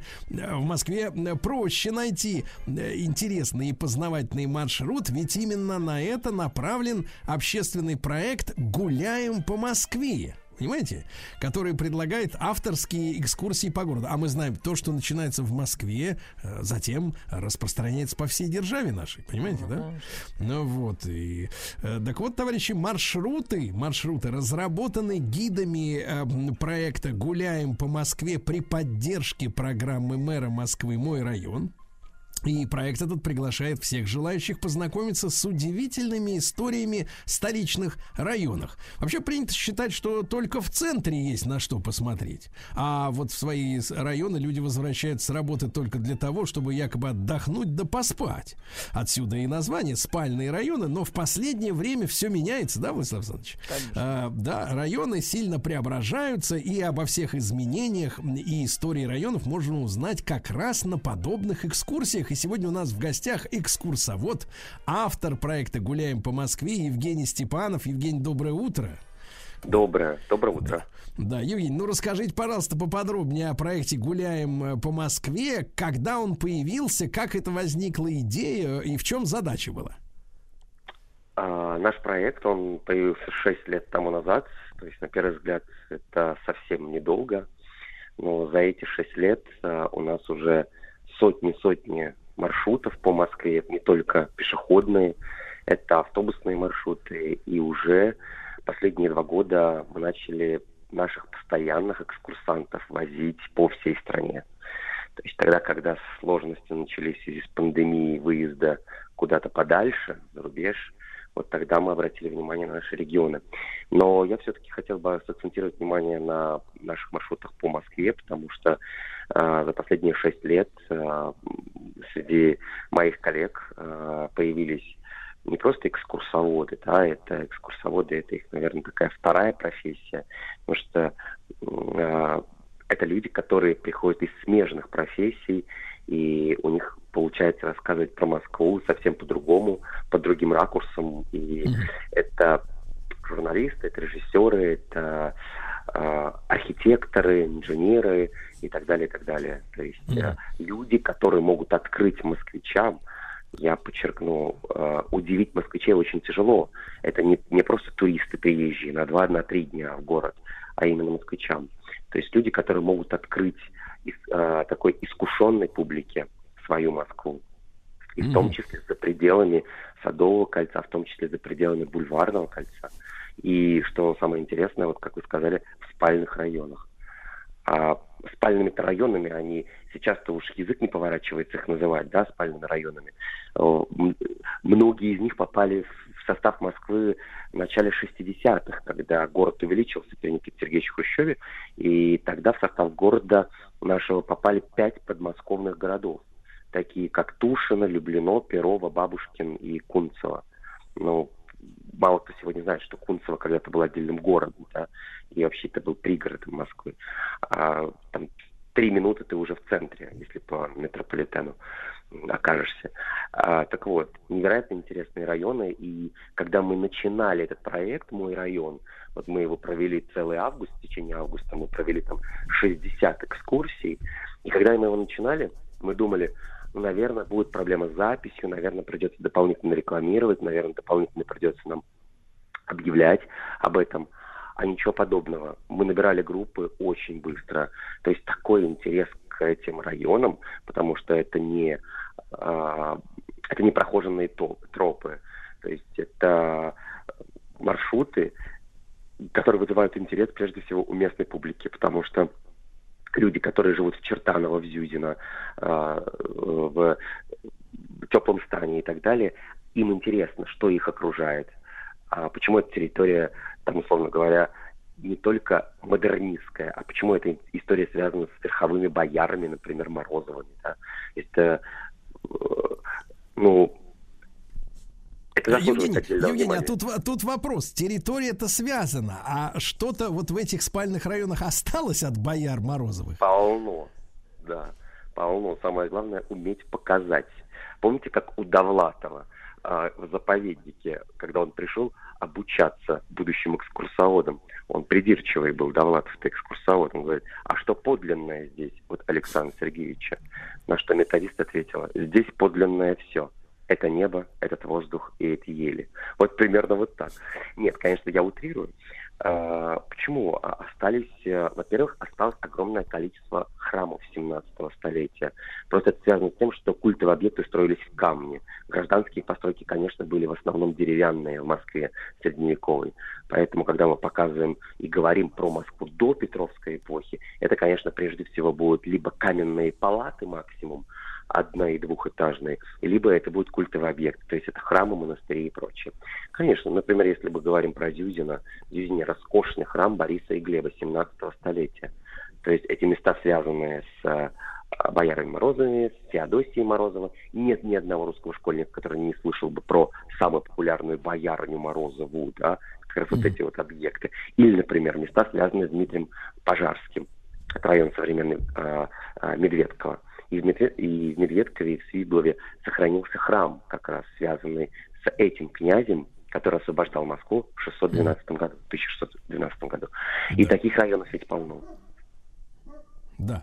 Евгений, а вот что касается э, экскурсантов, да, э, правда ли, что вот большая часть это женщины, которых вот э, тянет э, к истории, или это заблуждение, да, это такая это стереотип скорее?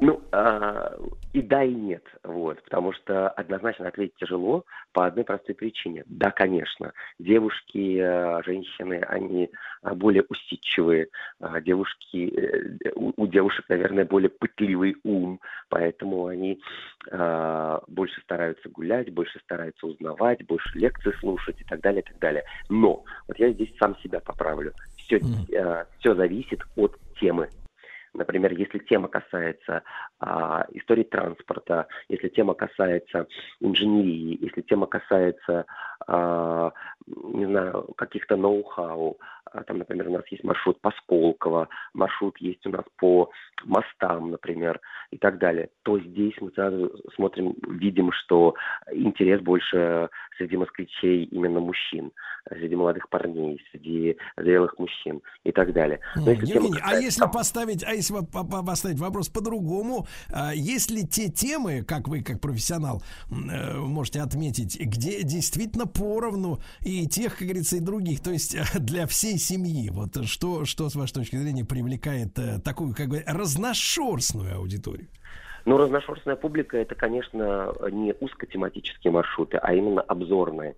То есть обзорные, я имею в виду, когда ты берешь по территории э, экскурсию. То есть не просто ты идешь по Москве там Серебряного века, а именно идешь по конкретно, например, по э, ну, по району Крылатская, к примеру, да, и это, естественно, уже привлекает всех, Мгм. потому что каждый может найти для себя там и то, и другое.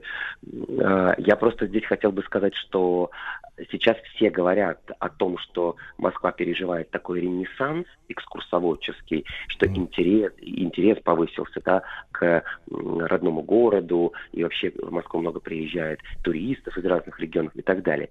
Так вот, я хочу сказать, огромное количество экскурсоводов, чем больше этой эпохи возрождения, этого ренессанса, тем сложнее выбрать нам нашего рассказчика, тем сложнее становится выбрать нашего экскурсовода.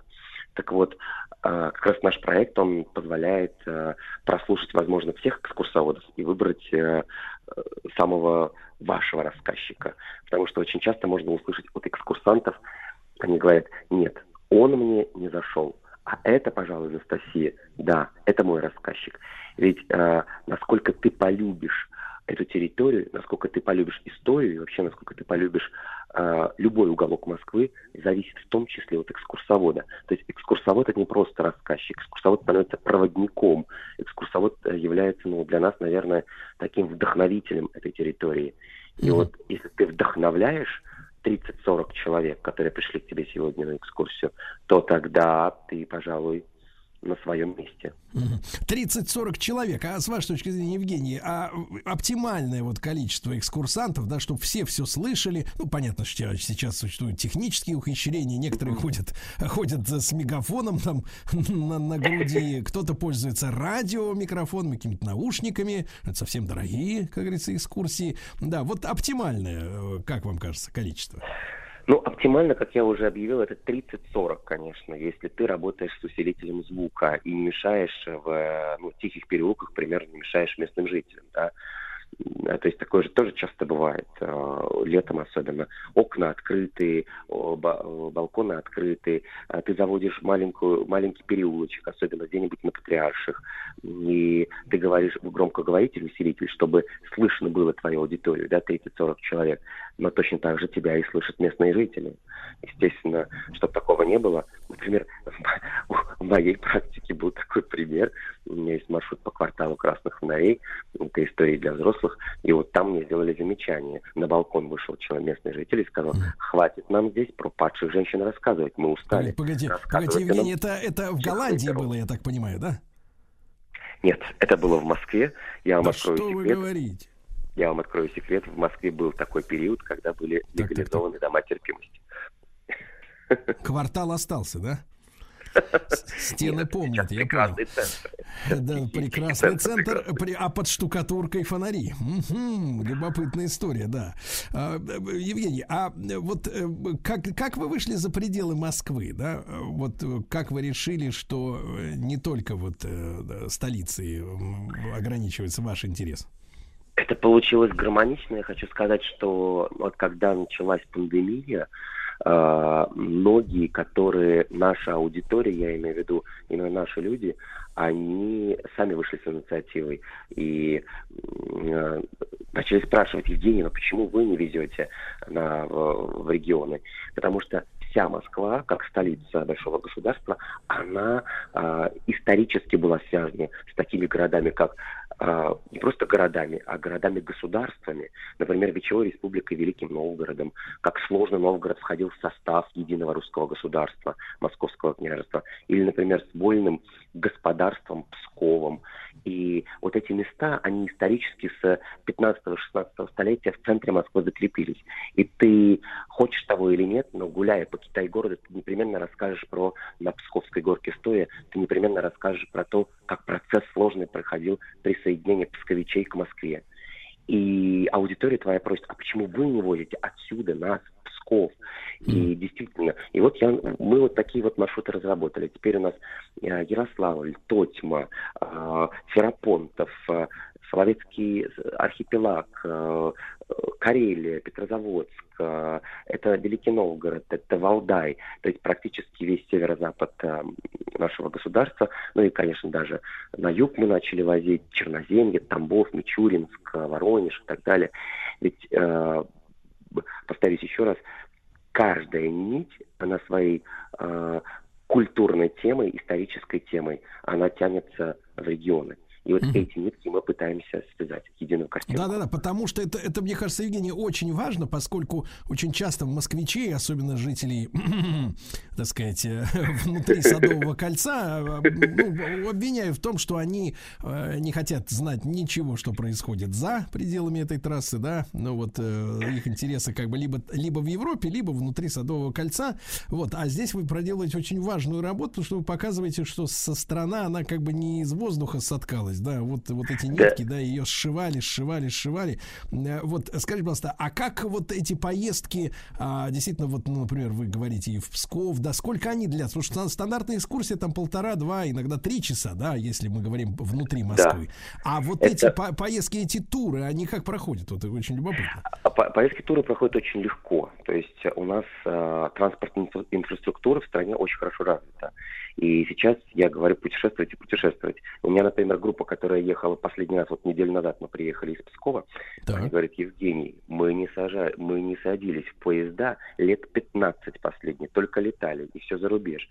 А сейчас говорят, ой, а какой классный поезд, оказывается, есть он у нашего РЖД. Ну, там фирменный поезд, понятно, с туалетом, с душем, то есть чистейший. Э, Да, да, да, то есть это, это, это- это- И люди удивляются, что вот за последние вот эти вот года настолько Да. серьезно... Пока они отсутствовали в стране без уважительных причин, да, по выходным. А, Слушайте. Евгений, а как вот, вот, вот по дням недели, если, да, вот смотрите, Вот, э, э, ну, как это бывает стандартно 2-3 2-3 дня. То есть мы садимся в пятницу вечером здесь, поезд, либо Да. кто как хочет, да, либо в самолет. Пятницу вечером, но мы должны быть в субботу утром уже в самом городе. И либо в пятницу утром, ну, в зависимости от маршрута, там они разные. И три дня интенсива у нас идет по этому Региону, либо по городу.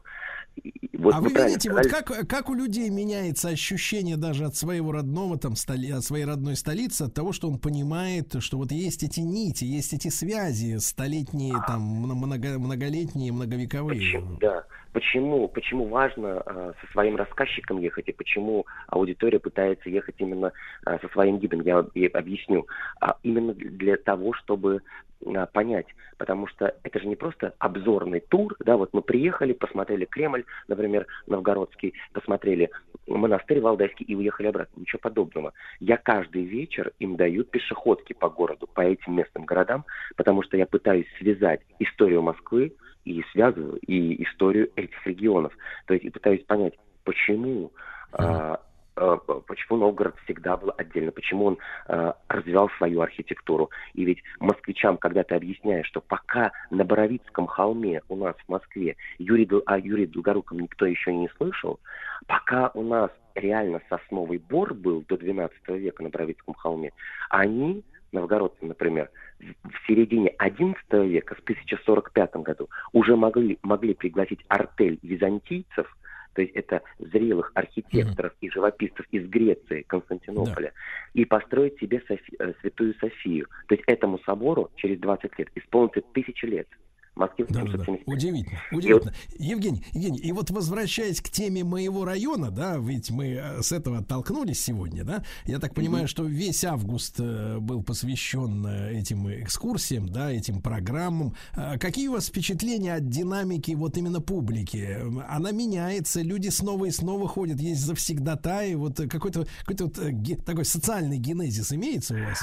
Да, а, знаете, вот когда начинали этот проект, мы договорились с организаторами, что давайте будем делать, э, ну, такой, наверное, а, реперной точкой, главным акцентом мы выберем именно семьи. То есть наша главная задача была, чтобы приходили на эти экскурсии а, семьи с детьми, чтобы приводили а, своих школьников, а, э, ребятишек, которые ходят в садик и так далее, и так далее, и так далее. И чтобы эти детишки участвовали в конкурсе про мой район. Так вот, а, нам звонили, да, обрывали наш телефон и звонили, а можно мы без детей придем? Мы давно уже слушаем экскурсии в вашем проекте, а можно мы просто придем послушаем про э, Строгино, а можно мы просто придем послушаем про Свиблова, а можно мы просто придем послушаем про Ростокина, я здесь, я здесь живу. Конечно, мы закрывали глаза, конечно, мы их из группы не просили, что, ну вот вы же не с семьей пришли, поэтому, э, к сожалению, мы вас не возьмем. Конечно, такого не было. И мы, мы так приятно были удивлены, что, например, ограниченное количество у нас было по 30 человек. У нас в итоге приходило по 50 человек на эти экскурсии. Это были Евгений, Евгений, я буду, я буду очень рад и на экскурсии вас послушать. Вы замечательный рассказчик и, может быть, в эфире. Вот э, снова, Э, друзья мои, автор проекта "Гуляем по Москве" Евгений Степанов. Вот видите, э, экскурсии даже по спальным районам, которые потом превращаются в поездки по стране. Мне кажется, это очень важно для нашей родины.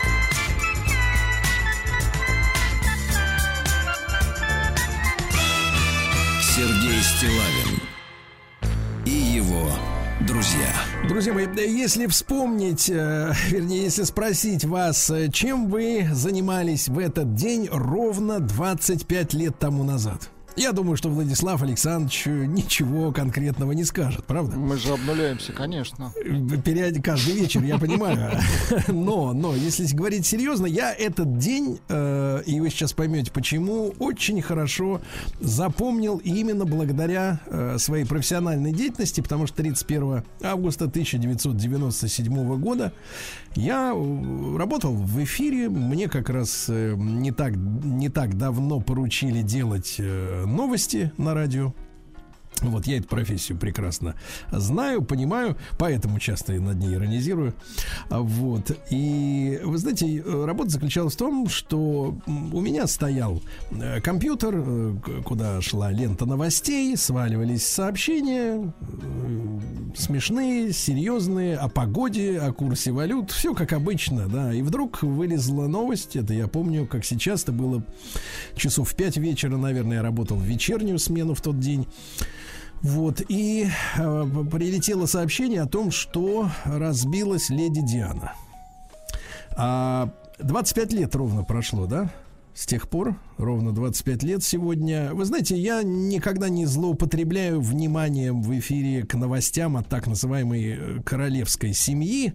Э, Во-первых, в силу того, что у меня нет пиетета к Лондону, счетов там, э, особняка. И я искренне не понимаю вот любви нашей элиты, некоторой, в том числе артистической, именно к этой стране. Не знаю, может быть, это в силу того, что они английский язык слишком рано начали учить, это проникло как-то в сердце, в голову слишком сильно. А вот, а, но с другой стороны, чисто логически я могу сказать так: э, когда люди вызывают, говорят, вот их спрашивают, о чем так интересно-то вот э, королев, они такие, ну там, ну, ну вы знаете, там такие обряды, э, королевская семья, так вот такие, та- такие традиции. Я им говорю, слушай, ну у нас тоже была своя царская семья, как-то мы ее расстреляли, особенно не жалеем. Ну, это, говорят, пережитки прошлого, а вот в Лондоне королевская семья, это вот такая, так здорово. Поэтому я никогда не увлекаюсь этой э, историей, но э, именно гибель Дианы, мне кажется, покрыта до сих пор такой тайной э, и такими внутренними, такими э, паучинами, какими-то паучьими, скорее, э, перипетиями э, внутри вот этих высших слоев общества, да, э, что не мог пройти мимо сегодняшней даты, четверть века прошло. С нами Александр Анатольевич Орлов, э, доцент, профессор кафедры новой и новейшей истории Института истории и политики Московского педагогического государственного университета, доктор исторических наук. Александр Анатольевич, доброе утро. Да. Доброе утро. А, Александр Анатольевич, ну вот э, леди Диана, да, говорят, что она более именита была, чем сами так называемые Виндзоры, хотя они Кобутск-Готские, как-то там это называется, да, они ж только в 1917 Саксон-Кобург-Готская Во-во-во. Да-да-да, они ж только в 1917 году придумали себе вот эту вот псевдоним. В 14-м, э, когда началась Первая мировая война, Да-да-да. э, Да. чтобы не э, подчеркивать связи с Германией. Да, но немцы в любом случае на, престоле. А, так вот, э, а принцесса Диана, о ней я читал такие материалы, что она более именита, более знатна, э, потому что в, в- в- вопросах крови это имеет огромное значение, что ее как бы вот э, из бедного, из обедневшего, но более знатного по крови рода, значит, взяли в королевскую семью, чтобы как-то вот обогатить простоватую кровь, значит, вот двора, да, вот этими знатными, так сказать, молекулами э, достоинства, да. Э, вот, э, в принципе, в принципе, а- Александр Анатольевич, вот эта история с э, леди Дианой, э, она такая романтическая, билборды, вернее, все эти, так сказать, э, глянец весь подавал эту историю Чарльза и Дианы всю, всю дорогу как нечто сказочное и прекрасное. С вашей точки зрения, как на самом-то деле было это все? Э, Но Диана это как раз э, прекрасный пример того, как трудно в современной ситуации э, сохранить представление о сакральности королевской власти или хотя бы королевского статуса. Ведь современный мир, ну, хотя мы говорим о конце 20 века, но это тоже наш современный мир, это открытость, свобода обмена информацией, слом любых перегородок, в том числе и социальных. И в этой ситуации королевской семье очень трудно существовать в обстоятельствах западного демократического мира, и только несгибаемая воля королевы Елизаветы II эм, и огромный политический опыт, она ведь королева является с 1952 года старейшей в истории царствующих монархов, несгибаемая воля королевы-матери спасает королевскую семью вот в этих всех неблагоприятных обстоятельствах. Э, Леди Диана действительно происходит из рода аристократического, но все-таки не такого знатного, э, как королевская семья. И вот то, что королева-мать позволила принцу Чарльзу жениться на леди Диане, это как раз должно было стать символикой демократизации королевской семьи э, ее открытости, способности существовать в тех обстоятельствах, в которых большинство существует англичан. Александр Анатольевич, ну а вот, э, ну понятно, это личное дело, хотя, с другой стороны, э, э, царствующие особы, они не совсем живут личной жизнью, да, они, так сказать, принадлежат Конечно. э, государству, обществу. А, Тем не менее, э, вот э, она на этот брак, да, согласилась, потому что действительно любила принца, или вот э, как какие-то другие были у нее лично цели? Да, у нас есть огромное количество высказываний принцессы Дианы, растиражированных э, средствами массовой информации, огромное количество книг, биографических записей, аудиозаписей, видеозаписей. И она признавалась в том, что она действительно любила принца, вышла замуж за него по любви, оставила любимую работу. Она ведь единственная из представительниц королевской семьи, которая до брака работала. Эм, э, У нее была оплачиваемая работа, э, она была наемным работником, младшей воспитательницей в детском саду. Эм, э, Она очень любила детей, считала, что должна всю жизнь посвятить этому. Э, Но любовь к принцу заставила ее резко переменить свое поведение. И бросить резко работу. переменить. Бросить работу, бросить эм, любимую семью, э, бросить окружающую обстановку, эм, э, оставить все планы и начать работать ради страны. У англичан есть вот это вот понятие, которое мы можем в глубине веков найти. Каждый должен выполнять свой долг.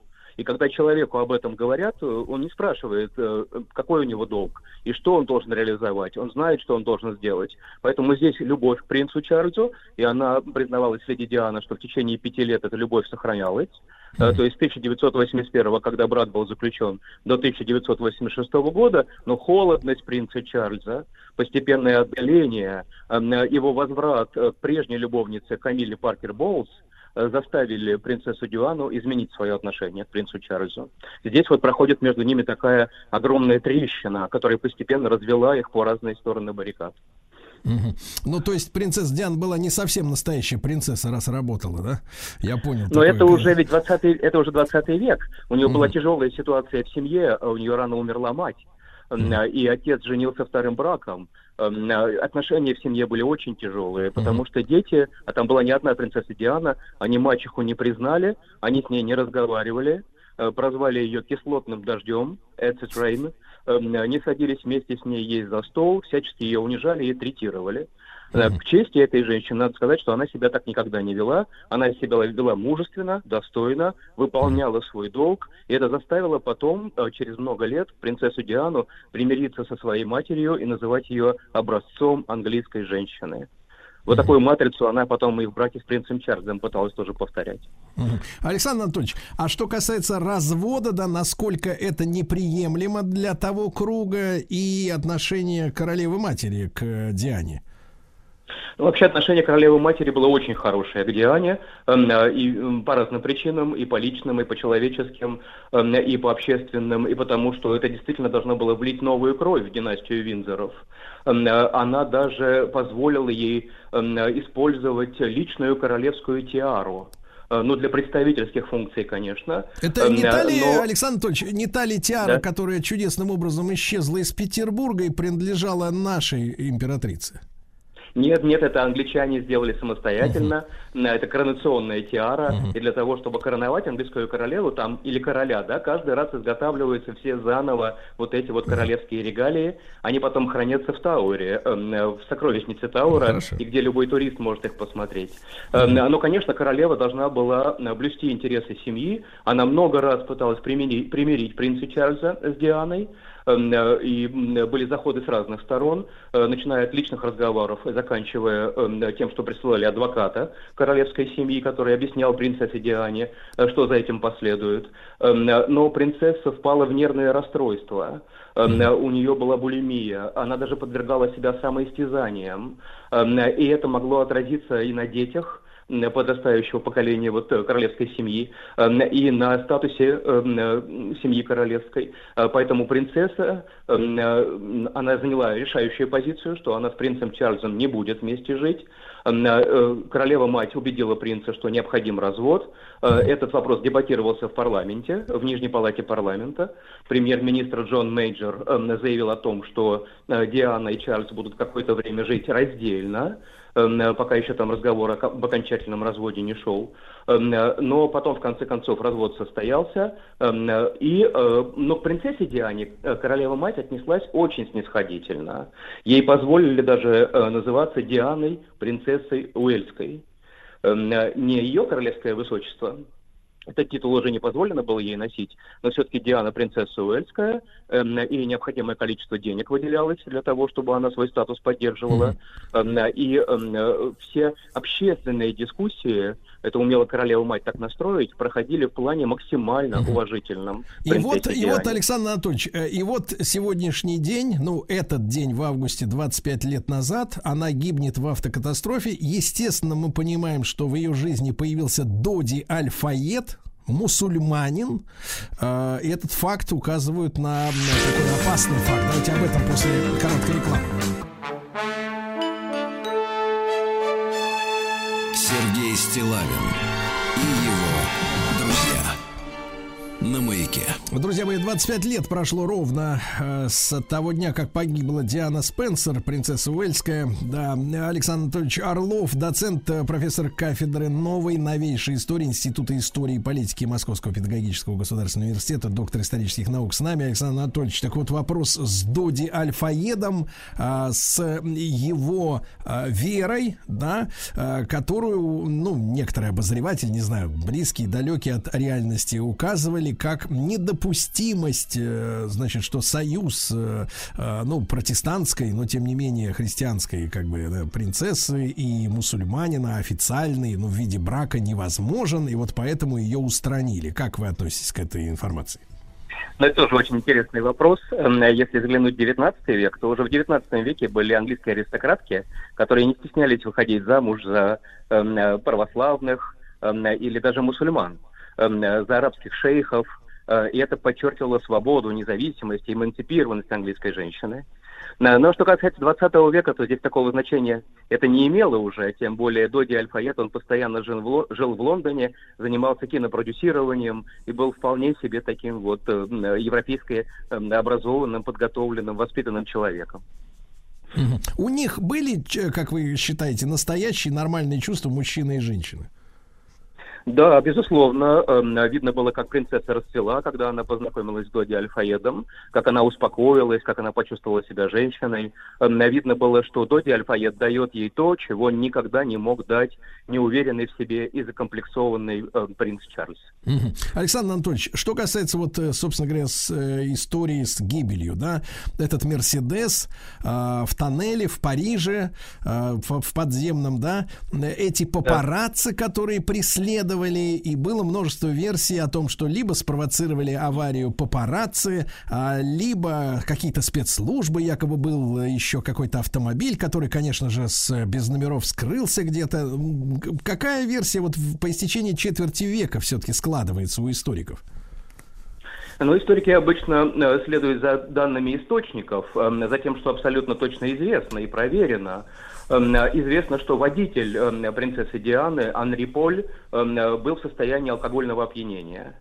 Э, Пробы крови, которые были взяты у погибшего уже водителя, показывали, что превышение алкоголя в крови было в три раза по сравнению с тем, что позволяют французские законы. Ну и, конечно, повышенная скорость, темное время суток, папарацци на мотороллерах, которые шныряли вокруг машины э, принцессы Дианы, пытаясь ее сфотографировать. Все это привело вот к такой трагической развязке э, в туннеле под мостом Альма в Париже. А Альма, кстати говоря, связана тоже с русской историей. Это Альма. э, речка в Крыму, э, на которой было сражение во время Крымской кампании.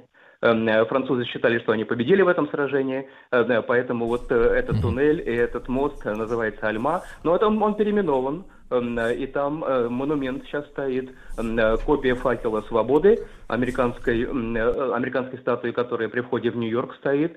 И этот факел стал э, символом свечи на ветру. Э, Как потом назвал свою песню Элтон Джон. Да, «Память да, да. Элтон Джон, и, Дианы». кстати говоря, одну и ту же песню очень хорошо дарит разным людям.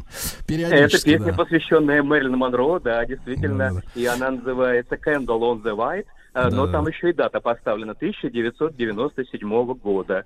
Э, э, Ну, вы знаете, какой э, пиетет по отношению к принцессе Диане э, э, в Англии существует, Конечно. Э, хотя тоже разноголосица колоссальная, там где-то 50-50 примерно, 50 на 50. Да, Александр Некоторые предлагают ее святой объявить. Да, вопрос такой, вопрос. В принципе, этот тоннель с точки зрения аварийности автомобильной, это вот какое-то такое э, мрачное, черное, проклятое место. То есть вот эта авария, она вообще, в принципе, в этом месте типична, потому что я видел это раскуроченный Мерседес бронированный, а, вот на фотографиях, естественно. Ну, ну как, ну обычно, если мы берем нормально построенные тоннели, да, ну там с обеих сторон достаточно высокое ограждение и раздолбать машину можно только об какой-то столб, я не знаю, там что, вот так, такая особенности Да, постройки да, да. такие же.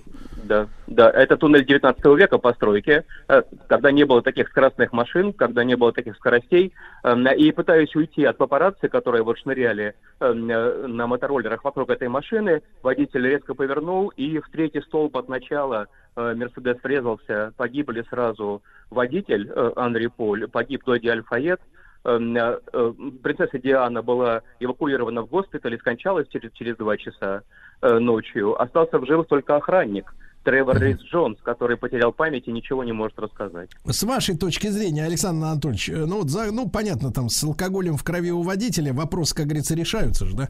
Мы же знаем, мы смотрим, смотрим детективные фильмы, и после смерти можно, так сказать, человека объявить пьяным и показать анализы, это все понятно. Но а если по плодам судить, эта смерть, она решила какие-то проблемы реально объективные? Но скажу по поводу водителя. Есть запись, когда они выходят из ресторана, эм, и на этой записи видно, что он выпивает бокал вина. Эм, э, Ну, не знаю, было ли это достаточно или не было, но тем не менее водитель себя Хорошо. позволял. Да, да. Эм, А вот что касается э, решения каких-то проблем, э, то с одной стороны и были решены, потому что была устранена главная проблема. Принцесса Диана, которая должна была стать гением королевской семьи, да, а стала в какой-то степени позором королевской семьи. Эм, Но живут дети, подрастают дети, и мы знаем, какой скандал разворачивается сейчас между Меган Маркл эм, и ее мужем и королевской семьей. Так что королеве руки складывать пока еще рано, ей придется бороться.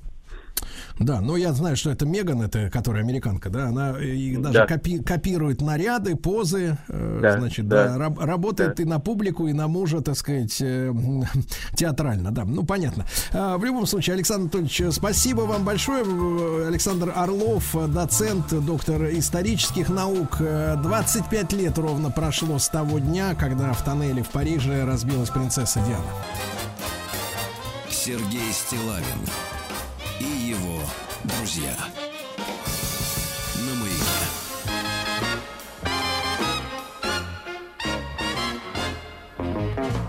Sometimes your love is just like a honey, so sweet and wild, so sweet and wild.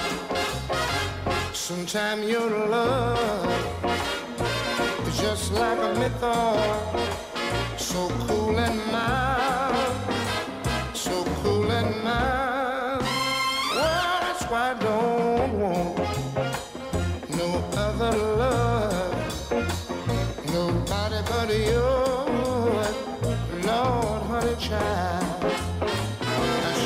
Honey child.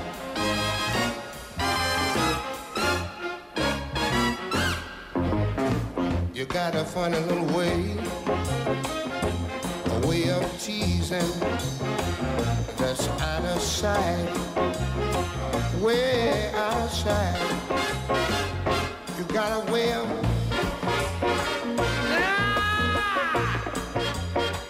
makes me feel alright.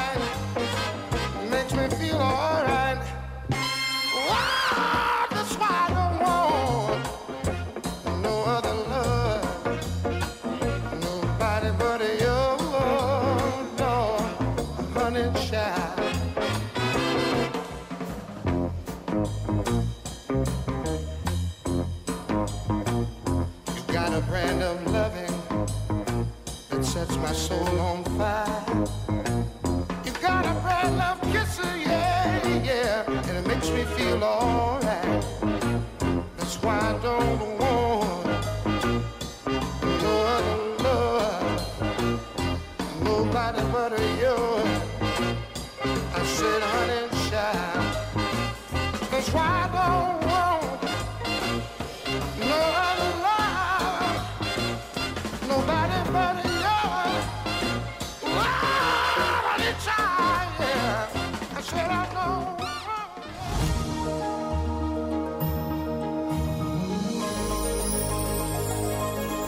Место действия Россия. Друзья мои, место действия Россия, наша летняя энциклопедия, медиа-энциклопедия знаний о родине, большой путеводитель по исторической и современной России. Ну, достаточно сказать, что э, в кинозале сегодня, опять же, в рамках нашего большого проекта в 17.00 аудиодорожка фильма «Приключения Петрова и Васечкина». Классика. Да, да, да, да, да. Когда у людей были волосы. Да, вот об этом фильм. Но э, наша утренняя история заключается в том, что в 1935 году, по данным разведки, опять же, э, возможно, поправки, э, наш знаменитый шахтер Алексей Стаханов превысил суточную норму э, добычи угля в 14 раз. И началось стахановское э, движение. Естественно, с нами Евгений Юрьевич Спицын, а, историк, публицист. Евгений Юрьевич, доброе утро. Да. Доброе утро. Э, Да, Евгений Юрьевич, ну мы понимаем, что на рекорд Стаханова работала вся бригада. Одному человеку все-таки не под силу сделать в 14 раз больше, чем обычно, да, делал. Вот, но тем не менее, насколько, с вашей точки зрения, это был такой, ну, скажем, пиар-проект, да, как, как родилось вот с- стахановское движение? Снизу, сверху, вот где режиссер? Нет, вы знаете, оно действительно родилось снизу. А, ну, сейчас установлено, что за организацией этого рекорда стоял порторг шахты Константин Петров, который работал на этой шахте. А, и он а, выдвинул эту идею. А, и эта идея пришла, что называется, по вкусу и самое главное вовремя. А, действительно, вы правильно сказали, что рекорд приписали одному Стаханову, хотя на самом деле э, успех Стаханова был во многом связан с тем, что он был освобожден от крепежных работ. И вместе с ним в эту смену работали два крепильщика. Это Гаврила Щиголев и Тихон Михайлов, э, Тихон Борисенко. А, Именно вот это обстоятельство и позволило ему за смену, которая длилась 5 часов 45 минут, вы, вырубить не 7 тонн угля, как это было положено по норме, а 102 тонны угля, а, что превысило эту норму в 14,5 раз. Евгений Юрьевич, ну вот я неоднократно поднимал этот вопрос. Хочу еще раз, наверное, э, ваше мнение послушать. А, э, вот ведь какая история. Мы с вами понимаем, что советская э, значит, система хозяйствования, да, она была, она была плановой. Более того, Стаханов превысил суточную норму. То есть была норма, она, соответственно, э, зависела от возможностей конкретного шахтера и от возможностей всего остального комплекса. Ведь нужно было э, этот уголь поднять наверх, да, э, куда-то отправить. Я имею в виду, что были некие планы, там, в том числе пятилетние.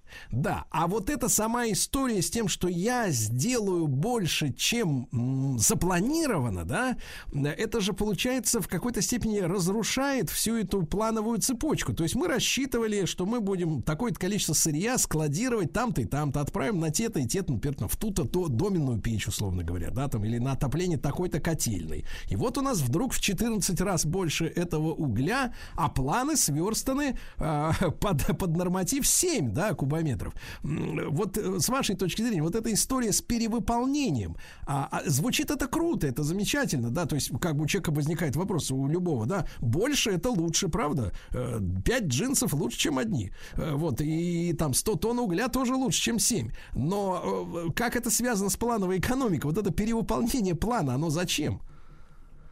Ну, вы знаете, вы действительно подняли очень важную тему. Это вот так называемая диалектика исторического процесса. С одной стороны, понятно, что в основе стахановского движения лежал так называемый рекорди- э, рекорди- рекордизм, от слова рекорд, который охватил тогда все отрасли народного хозяйства. И в основе вот этого рекордизма лежали и материальный, и социальный, и патриотический мотив.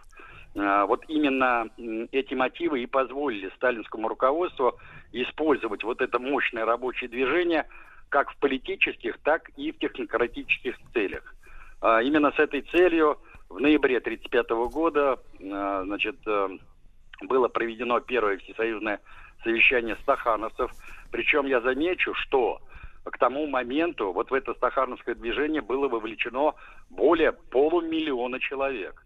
Именно на этом совещании было сказано о том, что стахановское движение становится самой сокрушительной силой, которая способна уничтожить любую контрреволюцию в стране. Видите, здесь звучал явно политический э, мотив. Э, более того, стахановское движение стали расценивать как новую форму организации труда, в в основе которого лежала так называемая революция технологических процессов. С другой стороны, надо признать тот факт, что к концу второй пятилетки, а я напомню, что этот рекорд состоялся в ночь с 30 на 31 августа 1935 года, это уже вторая пятилетка.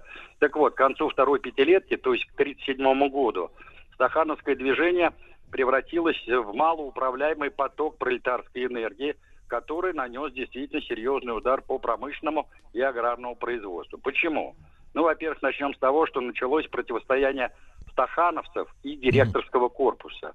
И это, естественно, приводило к дестабилизации управления частью крупных аграрных и промышленных предприятий. Затем, вот непредсказуемость стахановских рекордов, а я напомню, что ведь после вот этого стахановского рекорда началась, ну, повальная, знаете, как, э, э, значит, э, ну, истерия, по сути дела, поскольку буквально там через несколько дней а, Мирон м, Дюканов вырубил 114 тонн, а, ну и так далее, и так далее. То есть это вот как вал пошло, понимаете? Так вот, э, значит, тут надо обратить внимание на то, что вот непредсказуемость этих стакановских рекордов, э, она, я, кстати, еще напомню, знаете о чем? Что, а, господи, запамятовал его фамилию. Сейчас, минуточку. Был Тоже шахтер, шахтер? который... Да, был шахтер, который вырубил вообще 607 тонн. Господи. Вы представляете? Какой это был В рекорд. сто Так раз вот. больше, чем норма. Да, она, да, она привела к тому, что в условиях вот как раз той самой планово-распределительной экономики э, происходило расстройство производственных связей промышленных предприятий в разных уголках страны. Ну и, наконец, надо иметь в виду, что вследствие вот этой, э, по сути дела, штурмовчины и необоснованного рекордизма э, снизилась и эффективность, и самое главное, качество промышленного производства. И резко увеличился и производственный травматизм, и эксплуатация рабочей силы. То есть здесь палка о двух концах. Здесь, как любой процесс, надо его рассматривать в диалектике. Но, по большому счету, вот это стахановское движение в тот момент, оно действительно сыграло значительную роль э, в выполнении заданий второй пятилетки, и она по итогам оказалась значительно выше, чем а, предыдущая первая пятилетка. И именно это обстоятельство, кстати, позволило Сталину в конце пятилетки сказать вот эту свою знаменитую фразу, что жить, товарищи, стало лучше, жить стало веселее.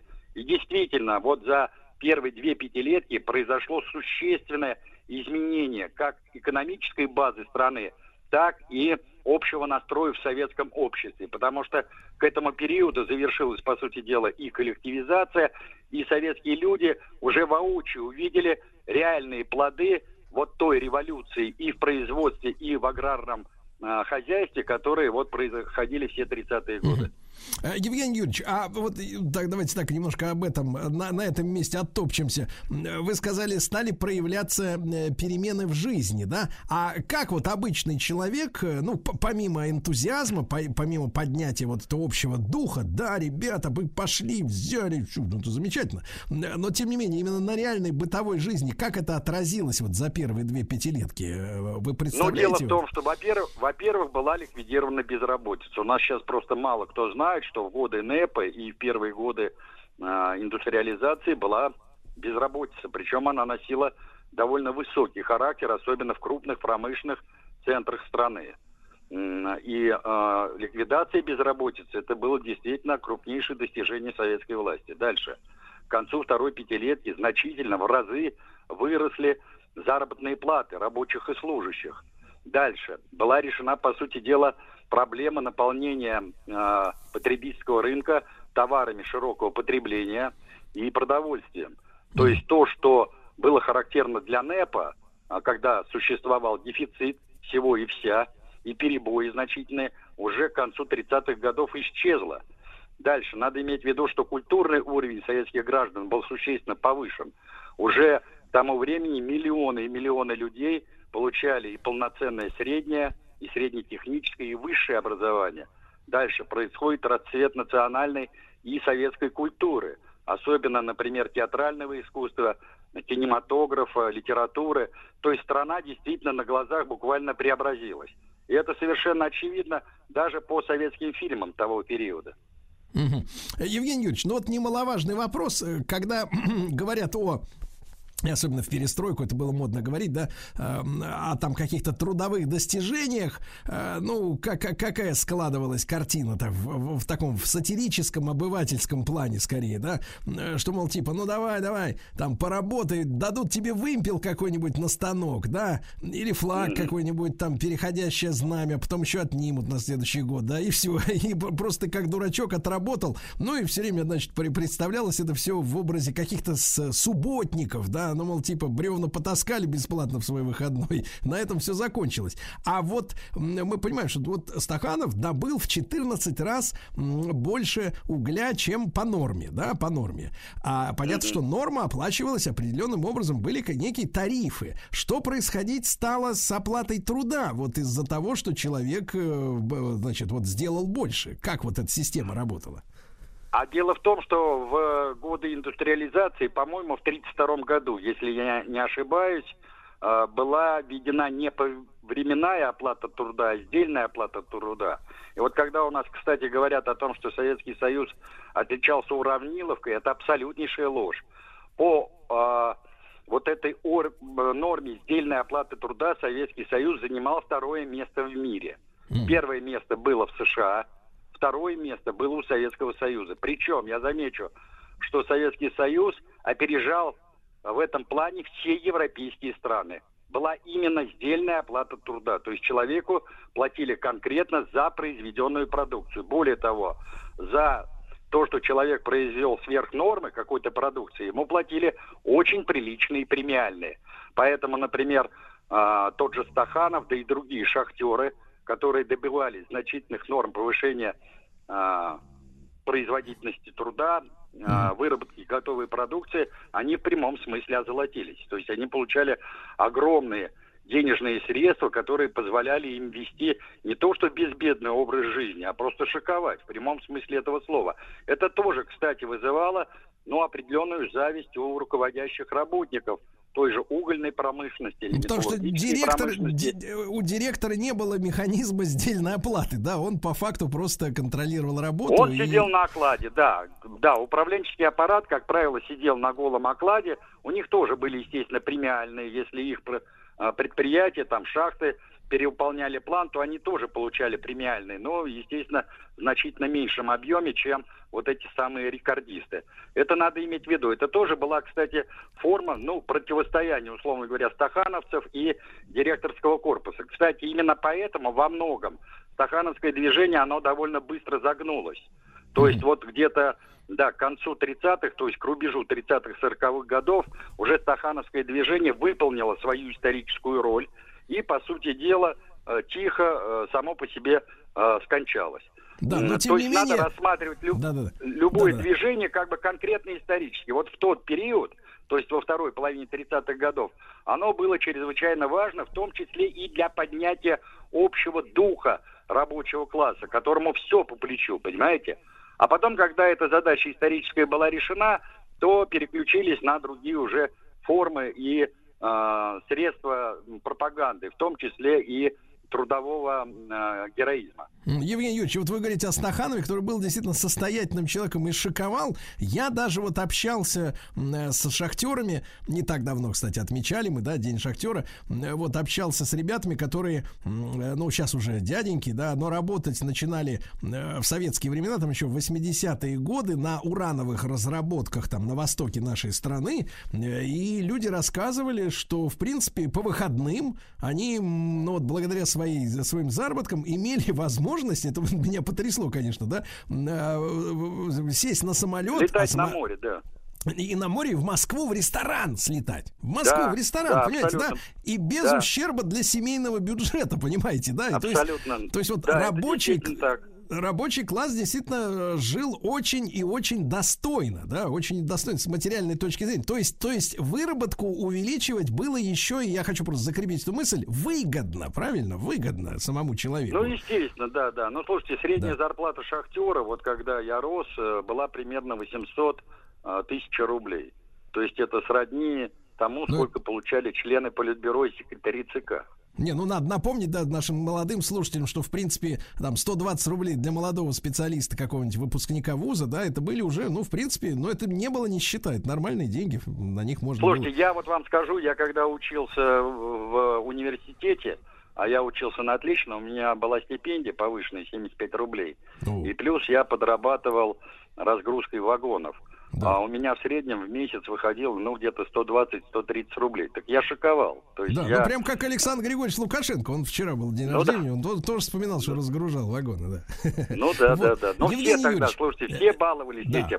Да, да, ну, Студенческие конечно. годы. Нет, нет, ну, абсолютно. Евгений Юрьевич, а вопрос такой, слушайте, если уж продолжая тему вот этих, э, ну, с одной стороны, э, планов, а с другой стороны, вот этих перевыполнителей, которым надо было и азарт свой удовлетворить, и денежку заработать. А, а когда появилась эта история пятилетка в 4 года? Вот, наверное, один из самых абсурдных вообще слоганов советских.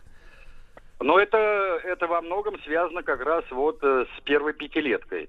Потому что надо было еще раз, э, я хочу это подчеркнуть, надо было зарядить людей на трудовой подвиг, на трудовой героизм. И даже вопреки реальному положению вещей представить дело таким образом, что нам по плечу все, в том числе и выполнение пятилетнего плана на- за 4 года. Причем я замечу, что когда разрабатывался план первой пятилетки, был на самом деле три плана. Отправной, оптимальный и повышенный.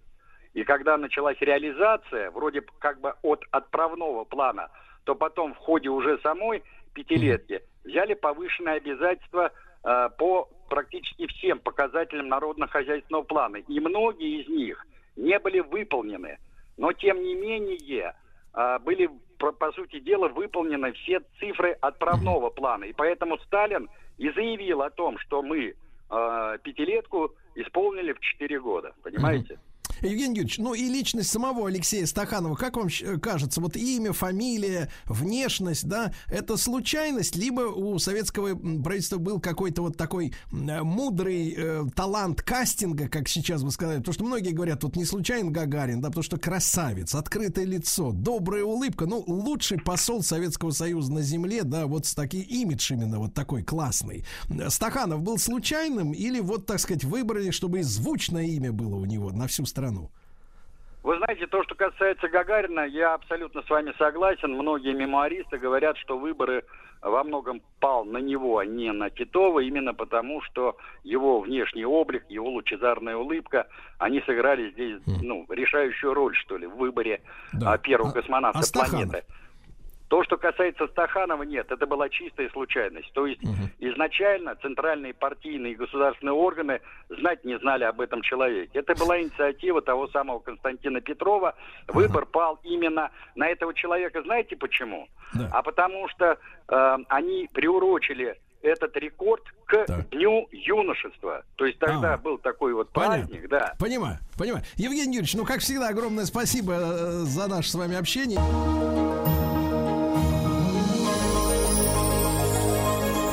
Место действия Россия.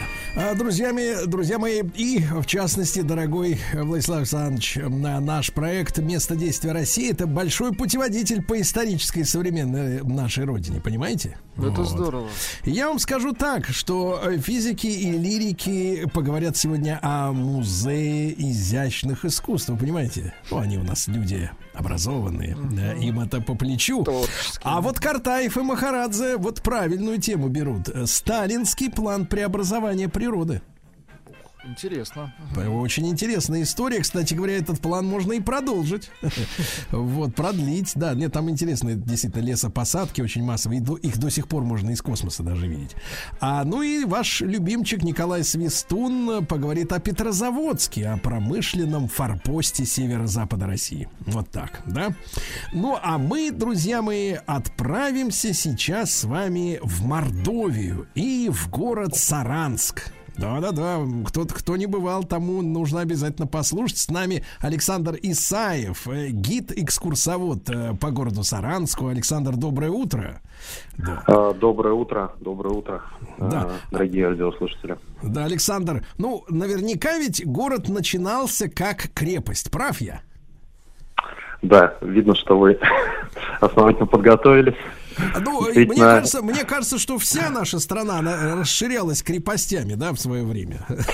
А, да, особенно в южной части. Я немножечко расскажу, если позволите. А, короткая историческая справка. Действительно, Саранск явился одной из э, крепостей в череду а, в череде засечных э, черт, которые формировались а, в 16-17 веках на южных рубежах русского государства. Саранск – это один из старейших русских городов Среднего Поволжья и был основан на перекрестке больших трактов, соединяющих Москву с Астраханью и Казань с Крымом. То есть были две, два крупных гужевых тракта. А, Год основания 1641, официальная дата основания. И первоначально действительно была крепость, крепость деревянная, основанная на а, высоком берегу реки Саранки. А, Крепость была небольшая по размерам, представляла собой прямоугольник, где-то 100 на 50 метров. Вот. И первыми жителями были 200 стрельцов, которые пришли с воеводой а, Савой Козловским. Именно, именно они явились основателями и первыми жителями Саранской крепости. Александр, а о народе немножко. Я так понимаю, что и Мокши, и Эрзи, да, э, вот э, э, жили, живут, и я так понимаю, что некогда это был один народ. Да, вы, вы абсолютно правы. А, Дело в том, что история а, образования народов, да, она уходит еще к началу первого тысячелетия. Первого тысячелетия, когда еще о славянах, в общем-то, на этих территориях никто и не слышал. Э, Так вот, уже в начале первого тысячелетия значит, э, историк Иордан, он упоминает о том, что в Междуречье э, Мокши и э, Суры, рек, где сейчас, собственно, является ареал обитания мордовского народа, там обитали два этноса, Мокша и Эрзя. То есть еще, значит, э, э, довольно давно уже произошло э, разделение мордовского народа на два этих этноса. Они имели, естественно, общий язык когда-то, но вот произошло расхождение. Можно здесь провести аналогию, собственно, с русским, белорусским, украинским языками, да, когда-то, естественно, тоже язык, который был общим. А, Вот. И, а, значит, макшанский язык, он в основном свои заимствования имеет э, тюркские наречия, татарский, чувашский, близок с этими наречиями. А, значит, а эрзианский, э, значит, более, ну, более многочисленное население, там преобладают заимствования как раз из э, славянского типа. Мгм. Вот. А сегодня вот, вот этническая Мордовия, какая она? Что вот из памятников есть на... Да. Да, вы знаете, ну, э, м, здесь, э, к сожалению, наверное, стоит отметить, что а, памятников э, истории, да, если говорить вообще о памятниках, их не очень много осталось. Вот, не очень много осталось. А, м, то есть здесь, и если говорить о 17-18 веке, то можно а, э, пересчитать, в принципе, да, это э, пара церквей, которых, э, которые осталось, да, и, значит, э, несколько гражданских зданий, в частности, а, Пугачевская палатка, вот я подробнее тоже хотел об этом рассказать. Если говорить об этнической истории, да, то э, вообще э, значит, мордовское население составляет около 20%, поэтому если гулять по столице э, республики, да, городу Саранску, вы э, с, не, не- часто встретите мордовское наречие. Для этого необходимо ехать в глубинку. И вот в 60 километрах от Саранска находится национальная деревня э, Старая Терезморга, да, где как раз сохранен э, этнический колорит, где представлен, э, представлена мордовская деревня, да, в миниатюре, так как э, жизнь, как она происходила в конце 19 века. А есть Там какие-то можете- вот, Александр, Да. есть какие-то вот особенности, которые, ну вот, э, мы же понимаем, как там русская деревня выглядит, да? А, в- вот обращают на себя внимание какие-то детали, может быть, особенные. А, Я бы отметил, знаете, я бы отметил, а, здесь, наверное, стоит сказать о деревянном зодчестве, деревянном зодчестве как а, национальном ремесле ирзянского народа. Да, если вы приедете в Саранск, то одной из жемчужин, одной из достопримечательностей является комплекс этнический э, Мордовское подворье. Он был открыт в 2012 году. Вообще э, 2000-е, нулевые и особенно десятые годы явились а, значит, таким знаковым временем, и когда город очень э, быстро развивается, да, очень стремительно. А, значит, э, тут это, во-первых, проведение чемпионата мира, ведь Саранск является самым малым городом, который э, принимал чемпионат мира э, по футболу. А, Вот. И стро- строятся новые объекты, э, инфраструктура, да, гостиницы, спор- с- спортивные комплексы. А, Поэтому а, здесь, возвращаясь как раз к э, деревянному зодчеству, в этом комплексе, в Мордовском подворье, вы можете увидеть как раз-таки образцы работ э, наших э, мастеров, мастеров, А, и э, вот эти вот деревянные, собственно, фигуры, м, которые э, языческих богов, фигуры, значит, э, которые были характерны для мордовских верований, М, как раз-таки, наверное, это является таким м, знаковым элементом для а, мордовской культуры. Вот, это действительно то, на что стоит обратить внимание. Друзья мои, Александр Исаев, гид-экскурсовод по городу Саранску. С нами мы сегодня э, путешествуем по Мордовии. И вот Александр упомянул Емельяна Пугачева. Да? Э, Как, вот, как, как он в ваших местах отметился? Да, действительно. Ну, а, вы знаете, не так много исторических событий, а, с которыми Республика Мордовия связана. Регион у нас небольшой, да, а, поэтому здесь, в общем-то, два таких самых известных исторических события это и оба восстания. Первое это восстание Стеньки Разина, но о нем э, осталось очень мало свидетельств. Поэтому, э, значит, исторических дел происходило давно. А вот восстание Емельяна Пугачева, оно э, значит, отмечено в исторических сочинениях, а именно Александр Сергеевич Пушкин, наш великий русский поэт, своем э, труде «История Пугачевского бунта» уделяет э, несколько страниц Саранску, да, и то, м, как происходило здесь встреча Емельяна Пугачева. Э, Дело в том, что его в 1774 году встречали в Саранске как царя Петра Федоровича, как он сам себя, в общем-то, называл, представлял, встречали хлебом и солью, архимандрит Саранский, значит, э, вместе с э, горожанами, э, купцами, мещанами ходил навстречу. И э, Пугачев зачитывал манифест, свои манифесты от имени царя. Это место исторически отмечено, там находится памятник Емельяну Пугачеву. Кстати, до недавнего времени единственный э, в России, единственный памятник, вот так вот мы отличились. Э, еще один не- недавно э, возник в Оренбургской области, поэтому Саранск в этом плане тоже э, уникален. так вот, э, еще одно историческое место, это так называемая Пугачевская палатка. Там Емельян Пугачев вместе со своей ставкой провел три дня. Вот, но место, э, скажем, достаточно э, дурную славу, да, имеет, так как там было казнено около 300 дворян, и чиновников и купцов. За это время, в общем-то, все э, люди привилегированных сословий, на которых были направлены крестьянские жалобы. Вот. Это место вошло в историю как Пугачевская палатка, как я уже сказал, и оно является старейшим гражданским а, сооружением а, в Саранске, которое, собственно, дошло а, до настоящего времени. Такая вот история. Ну, то есть это такое место отмщения, да, по жалобам трудящихся. Э, да, да, все верно. Вот, кстати, по соседству по соседству с этим зданием еще одно знаковое а, сооружение. Это Трехсвятская церковь, а, единственная барочная церковь XVIII века, которая была построена при Екатерине II. Поэтому, если вы окажетесь в Саранске, то вот непременно это место стоит посетить, потому что действительно место историческое и место, значит, с а, очень интересными интересные события происходили там. Друзья мои, ну я думаю, что э, надо подчеркнуть, почему мы, э, собственно говоря, э, говорим сегодня о Мордовии, потому что с Саранском же и связана э, как раз э, Стахановская инициатива, да, о которой мы говорили в начале этого часа. Э, Вот э, там э, в котельном цехе станции э, местной ТЭЦ-1 в 1936 году э, вот, э, соответственно, появилась сквозная стахановская бригада.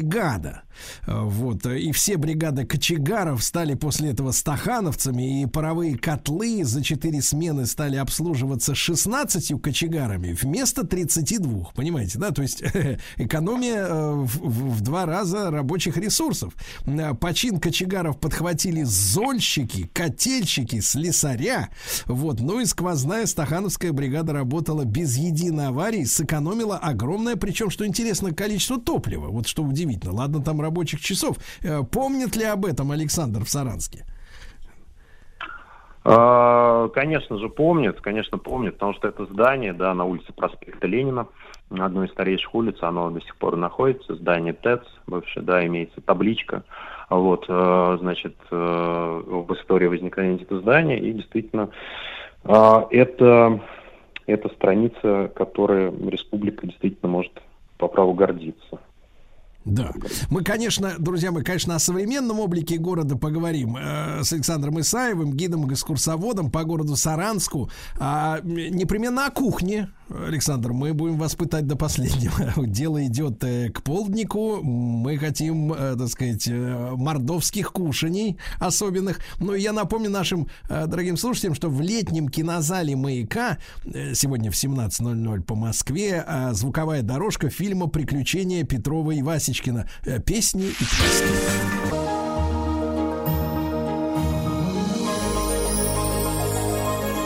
Место действия Россия. Друзья мои, так, место действия России, наша медиа-энциклопедия по, по родной стране. Александр Исаев, э, гид-экскурсовод э, город Саранск, с нами сегодня в эфире. Александр, и вот история современности, да, вы говорите, что в последние десятилетия город расцвел, а объект был построен к чемпионату мира по футболу. А, Действительно, что интересного у вас вот посмотреть и потом, конечно, про угощение? Да, действительно, после, э, значит, э, интересной экскурсии, после прогулки э, всегда приятно продегустировать национальное блюдо. Вот, и в Мордовии действительно есть для этого все условия. Ну, сначала о современном городе, в общем-то, э, благодаря чему Саранск занимал первые места в 2010-2011 году как э, самый благоустроенный город среди городов первой категории. А, Значит, как я уже упомянул, а, это проведение чемпионата мира 2018 года, да, стало действительно а, таким серьезным импульсом к развитию города, но еще до этого, а, в 2012 году у нас открывается новый архитектурный квартал, площадь тысячелетия, да, ну, значит, аналог, да, мы можем в Казани, а, значит, есть тоже похожий по- миллениум, а, площадь тысячелетия в Саранске. А, История такова, что была найдена подвеска а, в одном из районов республики со знаком Рюриковичей. А, С знаком Рюриковичей, датируемая 10-11 веками. А, Соответственно, краеведами был сделан вывод, что, что уже в то время уже в то время а, Мордовия относилась а, к значит, территории а, русского государства, как минимум входила в сферу влияния. А, Поэтому в 2012 году с размахом празднуется это событие, открывается площадь тысячелетия, новые объекты, в частности, новый корпус Мордовского университета, главный корпус. Вот, он очень напоминает по своей архитектуре а, здание МГУ имени Ломоносова в Москве. А, да, и также открывается новый универсальный зал э, Саранская арена и другие объекты. То есть фактически новый э, современный центр города, он переносится вот э, в, эту, э, в этот район. В этот район. Вот. И действительно к чемпионату мира строятся новые дороги, новые Да. развязки, гостиницы, в частности, четырехзвездочная гостиница «О Меркури», которая принимала сборную Пор- Португалии во главе с Криштиану Роналду в 2018 году. Гостиница «Рэдисон». То действительно есть все условия для того, чтобы э, гости города могли с комфортом провести здесь время, да, и получить массу положительных впечатлений.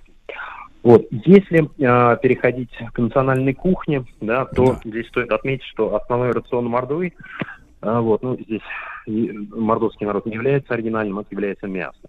Вот Да. не случайно на, на гербе, э, гербе города Саранска изображена лиса, пронзенная тремя стрелами.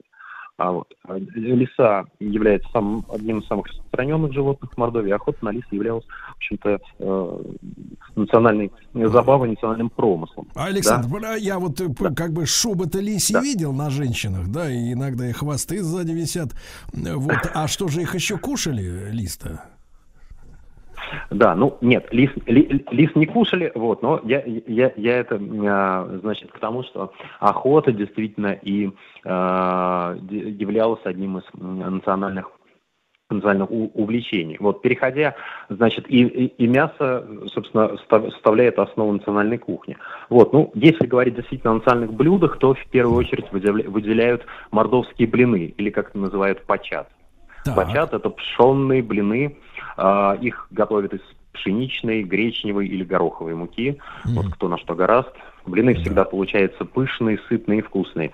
И, а, в общем-то, эти блюда, а, да, а, вы можете попробовать как раз в Мордовском подворье, а, национальном а, этнографическом комплексе Саранске. Так, так, так. Он находится на берегу реки Саранки, в общем-то, в самом центре. Александр, открывается... а помимо блины, блины, это, конечно, это хорошо, но раз уж Да. вы нас, так сказать, э, Да, раззадорили блины, блин, мясцом, блины, блины, мясцом. блины в качестве, э, в качестве, в общем-то, закуски, Аперитива. Да? да, аперитива. А вот первое блюдо это селянка по-мордовски. Селянка по-мордовски очень сытное, очень вкусное блюдо. А, Вот. И главным компонентом селян- селянки являются легкие. Значит, э, легкие и э, мордовскую селянку подают с маринованными огурчиками. Вот, ну, э, в качестве аперитива, опять же, здесь уже на вкус, э, на вкус, на вкус и цвет. Понимаю. Да, да. Вот, да. а главный удар, главный удар, как мы наносим по голоду, по-мордовски. Главный удар можно нанести медвежьей лапой. Ой. Медведь, э, ме- медведь, правда, редко уже заходит в наши края, потому что лес- лес- лесов стали меньше, он больше Нижегородской области. Но медвежья лапа по-прежнему является главным, одним из главных национальных Это, простите, блюд. так называется? И, Да, или это так действительно оно? называется, медвежья лапа. Она представляет собой котлету из печени и посыпанную сухарями, имитирующими медвежий когти. А Вот.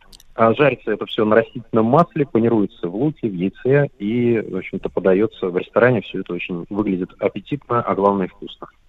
Удивительно. Пить, и, то есть это пить из печени котлета, да? Вот во- Да, вокруг да, панировочка, покрытая из печени. Так, да. а варианты? Варианты. А пирожки? Вот опять же.